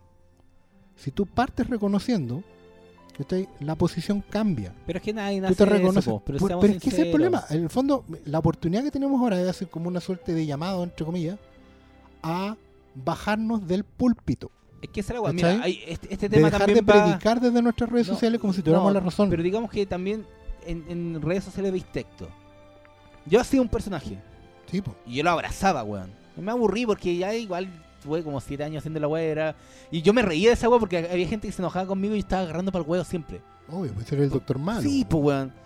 Pero, pero nunca gente... le hiciste daño a nadie No. o, o nunca te metiste en un tema donde hubiera No, caído en un forro. No, pero era como huevo, ¿cachai? Yo lo tomaba como. Estaba trabajando y tiraba tweets un poco hueando, ¿cachai? Pero era un personaje, po, y yo abrazaba el personaje. Pero ahí. Cuando. El problema es cuando tú escribes con tu nombre. Y. Y, mayor to- razón. y, y todos tienen un personaje virtual, ¿cachai? Que no Claro. representa lo que son, weón. Yo no sé cómo es Juanito Pérez, weón, que le veo solo la. Claro. No sé qué estaba pensando cuando lanzó ese tweet, ¿cachai? No, po. Entonces hay mucha gente que se toman a pecho las cosas y por temas muy triviales, ¿cachai? Entonces hay una, una hay muchos muchos temas especializados sobre la creación de, del avatar, ¿cachai? Sí. Entonces, el, el, el punto al final es tratar de ser coherente con lo que has hecho, con lo que piensas y lo que vayas a hacer. Y eso es lo que no fue Farachi. Y, y no, yo creo que Porque también siempre el de fue la- desde el sí, po, púlpito. el púlpito de la hipocresía, pero es que este weón tenía un problema, porque se creía mejor que todos, ¿cachai? Y creo que no es problema, Y pero ojo, cuando. y- y aunque, pero que, y aunque él se supiera mejor que todo, siempre tenés que partir de una posición como venir desde atrás. Porque si no, un día te vayas a tropezar con la piedra adelante. No, y el punto al final es, yo creo, mira, el me gustaba cómo escribía, me gustaban los temas que abordaba. Pero ya no lo puedo seguir leyendo, po, ¿cachai? No, No, su, carrera tenía que terminar aquí. Después la- de lo que se mandó. Yo creo que Es que por eso yo no quería entrar en lo de Farache porque de verdad yo creo que acá hay mucho, mucho paño que cortar. Yo creo que ni siquiera el tema racial es tan rudo como este tema. Este tema implica abuso hacia una mujer. Y no solo eso, es en una sociedad donde se tiende a no creerle a la mujer. Y ese es lo peor de todo, Claro. weón. Bueno, ¿Cachai? él sí en el sentido de no me queda otra que creerte. Yo creo que esa frase está muy bien usada. Él no me acuerdo en la frase mal usada. Porque él no explica por qué. No le dice, ¿sabes qué? Hace 10 años yo era... Y no parte antes. O sea, la crítica que él hace a Trump no parte antes. No parte No, diciendo... Yo pertenecía a eso. Yo conozco ese Yo mundo. sé cómo es esa Exactamente. yo era así. Yo fui así, yo fui ese tipo de conversación, ese tipo de creencia de que la mujer es así. Y no hay nada más venenoso, despreciable, etcétera, etcétera. Vil, como ocupa finalmente la palabra. Pero yo creo que lo de Farache es un muy buen ejemplo para entender una cosa. El- lo que tú dices con respecto a de creer que uno tiene la razón. Las opiniones y la vehemencia en las opiniones no son una declaración antitolerante de la razón. Es decir, si yo soy vehemente en la opinión que tengo, yo no le estoy diciendo a mi interlocutor que yo tengo la razón. Estoy siendo vehemente en la defensa de mi opinión, que es una cosa completamente distinta. ¿Cuál es el problema? Yo puedo ser vehemente en la entonación, pero cuesta mucho serlo en el escrito. Una de las bases de la comunicación es que el mensaje, el medio siempre falla. Tu mensaje puede estar bien redactado, por eso hay que pulirlo tanto, pero el momento en que tú hablas y la otra persona escucha, todo está manchado. Ahí todo se mancha. Y este es un caso sobre eso. Pero peor aún, aunque Farache estuviese genuinamente arrepentido, aunque Farache hoy día no fuese la clase de persona que fue, lo que él hizo fue abusar de una mujer. Y no solo eso, y el mundo ya está para bollo, weón. No, ese es el punto. No, no, nunca debió haberlo estado en primer lugar. No, pero, pero- pero hoy día es paga tus culpas de inmediato. Aunque Y sean que de lo- 20 y- años y atrás. que, sí. y que a él le tocó. o Y- sea, y en justo este lo que pasó con, porque lo de Trump no fue ahora, fue hace 10 años. de hace po. 10 años. Entonces, viene también todo un tema sobre la clase de personas que éramos. Yo creo que, y esto es una introspección como género que deberíamos hacer. O sea, Como, como hombres. como hombres. Porque esta sola idea del manoseo, o sea, el fin de semana salió el tema del acoso sexual y yo todavía leo comentarios de hombres y te juro que digo, pero qué clase de trogloditas hemos sido durante tantos años. Hay buenos que, que defienden el, el, el, el piropo, po, pero vos caché que Es que claro que hasta las mujeres te hacen la diferencia entre el piropo y la cosa sexual. El punto Sí, es en qué momento tú le decís, sabéis que te ves guapísima, es muy distinto a mi hijita le sapo el chupo. es muy distinto. Y es tan distinto que en los intermedios hay cosas diferentes. En este caso específico no es ni siquiera eso. O sea, acá ya no es, no es el acoso en la oficina, no tiene. Esto es abuso. Claro. Y no responsabilizarte de eso hubiese sido el peor error de todos. El tipo se fue, su coanimadora en Decanon se fue. O sea, la carrera de Farachi se terminó. Yo lo lamento. Yo a mí me gustaba mucho cómo el tipo escribía y yo a, a- a las cosas que decían eran buenas en el y a, podcast. y a diferencia de un montón de otra gente, yo sí creo que gente despreciable Puede puede, cambiar, decir sí. cosas, no, y puede decir cosas Mm. con mucho sentido. Mm. Yo en ese sentido soy cre- creyente de la, de la idea de este reloj, que el reloj roto da la hora do- dos veces al Dos día. veces al día. Entonces, gente muy equivocada puede decir cosas ciertas. Yo creo que hoy día, y Oscar tiene mucha razón en esto, hoy día el mayor problema que tenemos es que no debatimos. Nosotros exponemos opiniones y rebatimos cuando nos las rebaten, pero en ningún momento estamos esperando en aprender del otro. Exacto. Y volviendo al ejemplo de las guerras que diste tú, esta metáfora sobre, sobre que el campo de batalla sigue siendo el mismo, pero son mucha más gente peleando hoy día, todos con justa razón. Yo creo que los únicos que debemos retroceder fuimos los que alguna vez fuimos una manga de trogloditas. Porque nosotros, sobre todo los chilenos, hemos sido criados muy machistas. Entonces, como que mm, cuest- nos cuesta entender lo equivocados que estamos. Y por eso es bueno dar el paso atrás. Y, co- y- y ver pasar esto, y, y entenderlo, e internalizarlo. A mí me duele mucho, yo lo, yo lo dije en alguna ocasión, de que los hombres ya no podamos denominarnos feministas. O sea, la sola, eh, creo que ahora el término exacto es aliados, que era lo que era Farachi. Sin embargo, Farachi ya también está fuera de eso. Entonces, hoy día cuando tú tenés un pasado, que todos lo tenemos, cuando tienes un comportamiento al respecto, ninguno de nosotros puede haber sido un tipo completamente decente. Yo estoy seguro que si empiezo a escarbar voy a encontrar una- cosas, Cosas que hiciste, daño que le hice a gente, Por supuesto. probablemente, obviamente no en el caso de esto otro que es un abuso derechamente, pero sí le hice daño a gente en una y otra cosa No solo mujeres, pues puede ser cualquier Y cosa. claro, pero fuiste en Pero- algún momento un. Y aquí voy a recurrir al término. Fuiste alguna vez un conche Conche su madre. madre. Entonces, internalízalo y parte de eso para, para decirlo, claro. Ahora sí, yo a diferencia de mucha otra gente, yo creo que Farachi puede estar arrepentido, pero igual su, car- su carrera se acabó. O sea, acá, no, acá no, paga tus culpas no nomás y chao. No, no. O sea, yo, yo, yo espero que en esto- que ninguno de nosotros nos mandemos un farachi. sí, no sé, no sé dónde habría que escarbar. Yo creo Por que. eso, pero por eso, por eso uno tiene que saber que no es necesario opinar de todo. No digo que no digo que un crítico de cine no pueda hablar de política. Sí, podía ¿Cachai? hablar No quiero- de todo. no El quiero decir el eso. punto es que no, No, di- pero di que las partes. no puedes hablar de todo cuando hay temas donde básicamente o lo diseñáis muy bien o no podéis decir nada, porque hay estado o porque estáis involucrados o porque de una u otra manera no si no tenéis que saber de todo. Yo- no tenéis yo- que tener una, una frase cuñera para toda la wea. Sí, bueno, eso tiene, tiene una cosa, ¿Sí? pero ¿sabéis qué? Yo creo que es más importante lo que pasó con, eh, con Vallejo. Sí, Con, sí, creo que ahí a- también. ahí hubo muy buen momento, sobre todo de nosotros los comiqueros, para ir y decir, saben que este caballero era un abusador de niños. Y escribía cómics para Y niños. escribía cómics para niños. Entonces, se murió. Barrabás Vallejo. se manchó, po. No como el estúpido de Daniel que dijo que no se manchó. Bueno, pero, pero ahí mismo, pero a mí me pasa con, con, con Maradona. Que hay mucha gente que dice la pelota no se mancha. Pucha, pero yo no sé qué tan blanca estaba la pelota antes que se la jalara. po. Entonces, ¿qué es lo que realmente podéis opinar?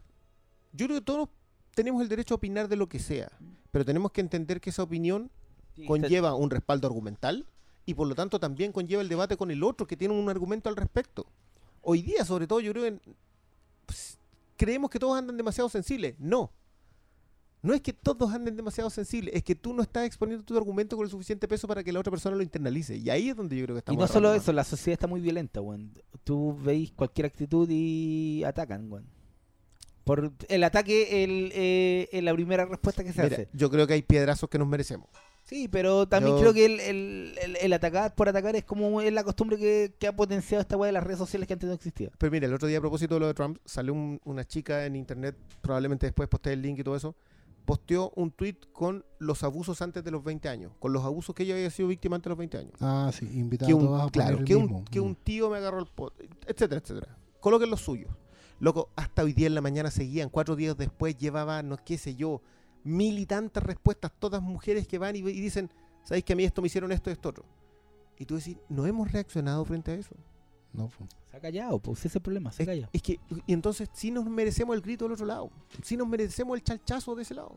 Y, pero sí, absolutamente, yo creo que es, es un problema de sociedad profundo que no va a ser solucionable ahora, ni mañana, No, ni pero, pasado. pero, pero en algún. Mira, a propósito de la violencia con la que te responden, las sufragistas hicieron la noche las vitrinas alguna vez, se fueron presas. Pero las sufragistas destruyeron todas. Es como que se fueran a- al Parque Arauco, hicieran bolsa al Parque Arauco destruyendo las vitrinas. Se fueron presas. Pero estaban peleando por algo que. O sea, perdón, la sola idea de que hoy día las mujeres no tuvieran derecho a voto, ¿qué es lo que es? No, pero mira, si- lo bueno es que hay avance. Que, que, es- que la carrera de un loco se determine por esta weá ahora no es algo que hubiera pasado hace 20 años. Ya. Y eso ya es una avance para nosotros. sí, muy bien. Así que terminemos el tema con, con por lo menos un pensamiento positivo de entre No, todos. de verdad, verdad. y De nos hecho- quedan, mira, nos quedan varias preguntas, pero yo voy a dejar No, yo- dos más. Danilo Carter nos pregunta por la foto de Mera. No la he visto. ¿No?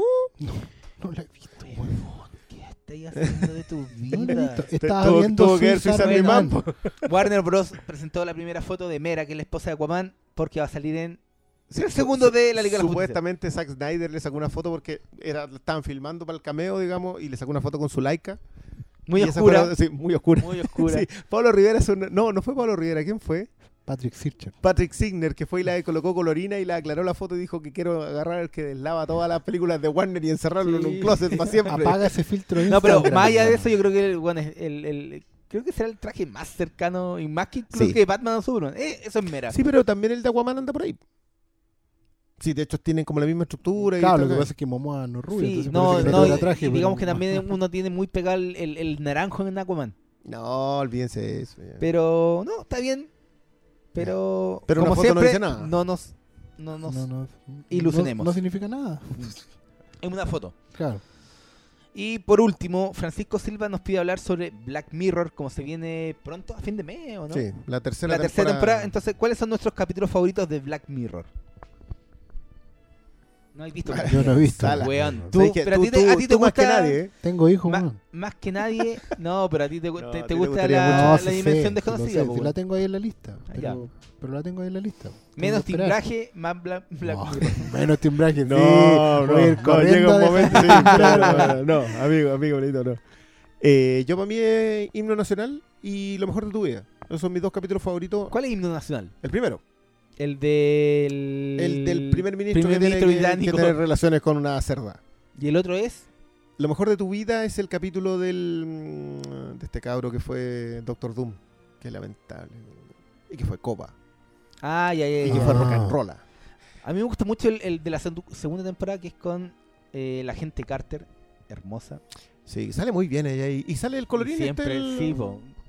Siempre sale hermoso. Y es Sí. un capítulo de una loca que pierde al, a su pareja y lo pide como un androide. Android. Y empieza a pasar cosas. Y también me gusta mucho el, el de estos locos que están como viviendo en una especie de reality subterráneo. 15 millones de créditos. Esa, weón, es la raja ese capítulo. Sí, usted, yo- ojo que yo sí me sé los nombres de los capítulos. No, Porque, porque a mí Black Mirror, yo con Black Mirror vengo predicando hace dos años. Yo, qué bueno que lo hayan descubierto ahora, yo no me voy a dar ningún mérito, ni me molesta No. tampoco que lo hayan hecho. Qué bueno. Porque sí es una de esas series británicas que debería tener, mm, debería ser más destacada que otras cosas. Ahora, otra vez, hay un capítulo con John Hamm, que es el especial de Navidad del año pasado, que es tremendo y que también deberían verlo. Los siete, son siete episodios de 90 minutos, valen todos la pena. Alcanza a verlo antes de aquí a que se estrene, de hecho. Sí, Póngase- ojo la, la- la nueva viene Son con- siete películas. Sí, son siete películas. Una por día, tranquilo. Alcanzan. Sí, ojo que, no sé, yo creo que sí podríamos hacer el a- ya, ejercicio de Hagamos eso. No, hagamos eso. Yo voy Yo a hacer el ejercicio. Yo creo que eventualmente ver tenemos todas. que hablar de Black Mirror, Las weón. voy a ver todas y voy a tuitear de ellas. Voy a ir Ya. una por día. No, y yo creo que a futuro dejemos aquí. Para que me yo- sigan ahí. Vamos Perdón. a hablar de Black Mirror. Antes Ah, de eso, yo ¿ya? te voy a hacer un listado de cómo debes ¿En verlo. qué orden? ¿En qué Ya, orden? Vale. Ya, pues. Eso, eso Perfecto. Me gusta vamos eso. tuiteando y ustedes van comentando. Si quieren la ven conmigo No, pero también. hable- hablemos a futuro, vamos Sí. cuando ya va a estar Hermes acá de regreso, yo creo que Sí, podemos hablar de especial Black, de- especial del Ojo, Black Mirror. yo, yo creo que no quiero reventarlo todavía porque me falta que ver un episodio. Está muy difícil de ver porque no está subtitulada por ninguna parte, a pesar de tener que recurrir a la ilegalidad, siguen estando solo en inglés. Que es una serie que se llama Tesoro Nacional. Y es una maravilla, tiene mucho que ver con lo que estábamos hablando de Farachi, tiene mucho que ver con el enjuiciamiento público. Eh, y por favor, si pueden, para variar que estaba el tape metido ahí en, la- en, lo- en los música. acordes, pero no, es yo creo que de lo mejor que he visto este año, me sacó así como Night Off del, del listado para atrás, pero si pueden, por favor, si tienen suficiente expertise en el inglés, denle porque está, está para verla. No está ni con subtítulos en inglés, eso sí. Ya. Oye, yo no sé de qué vamos a hablar el próximo capítulo, ni siquiera sé si ya va a estar Hermes de regreso. Esperemos que sí, porque nos faltan temas y ese trae harto. Asumo que No, sí, pero vamos a ver y si- no sé si el- el se aburrió de la estafa piramidal que cometió. No, pero va- vamos a ver. Así Así, que, que... tuvo historia en San Francisco para contar. If you going. algo, algo será, algo será. Sí, no, si algo. Propongan temas, tiren todas las cosas que quieran que Sí, hablamos. Probablemente no hablemos de ninguna de No, ellas. nos pero pueden hablar a nosotros Ah. directamente por Twitter sí, ahí. estamos o- todos ahí. No usen Ah. hashtag porque no, no nos vamos a ocupar. Háblenos. O, la, fanpage de Flint, sí, ahí, ahí también. Todos estamos leyendo los mensajes. No, pero lo, lo más Tenemos directo. control total Twitters. sobre el gobierno y el aparato estatal de Flint. Así Así que que denle nomás. pues. Espero que les haya gustado este capítulo. Que fue tan largo como los anteriores, a pesar Ya. de que teníamos ¿Serio? dos temas. Así es. Oh, yo pensé que iba más Es corto, que loco. de- del A ver, deja ver, para, deja ver la hora. Porque ahora yo me tengo. No, ¿por qué pasamos las Ya, dos? buena- buenas noches, Bueno, muchas gracias, muchachos. adiós, Después seguimos con esto. gracias. que, el, Bye. que el taladro los acompañe.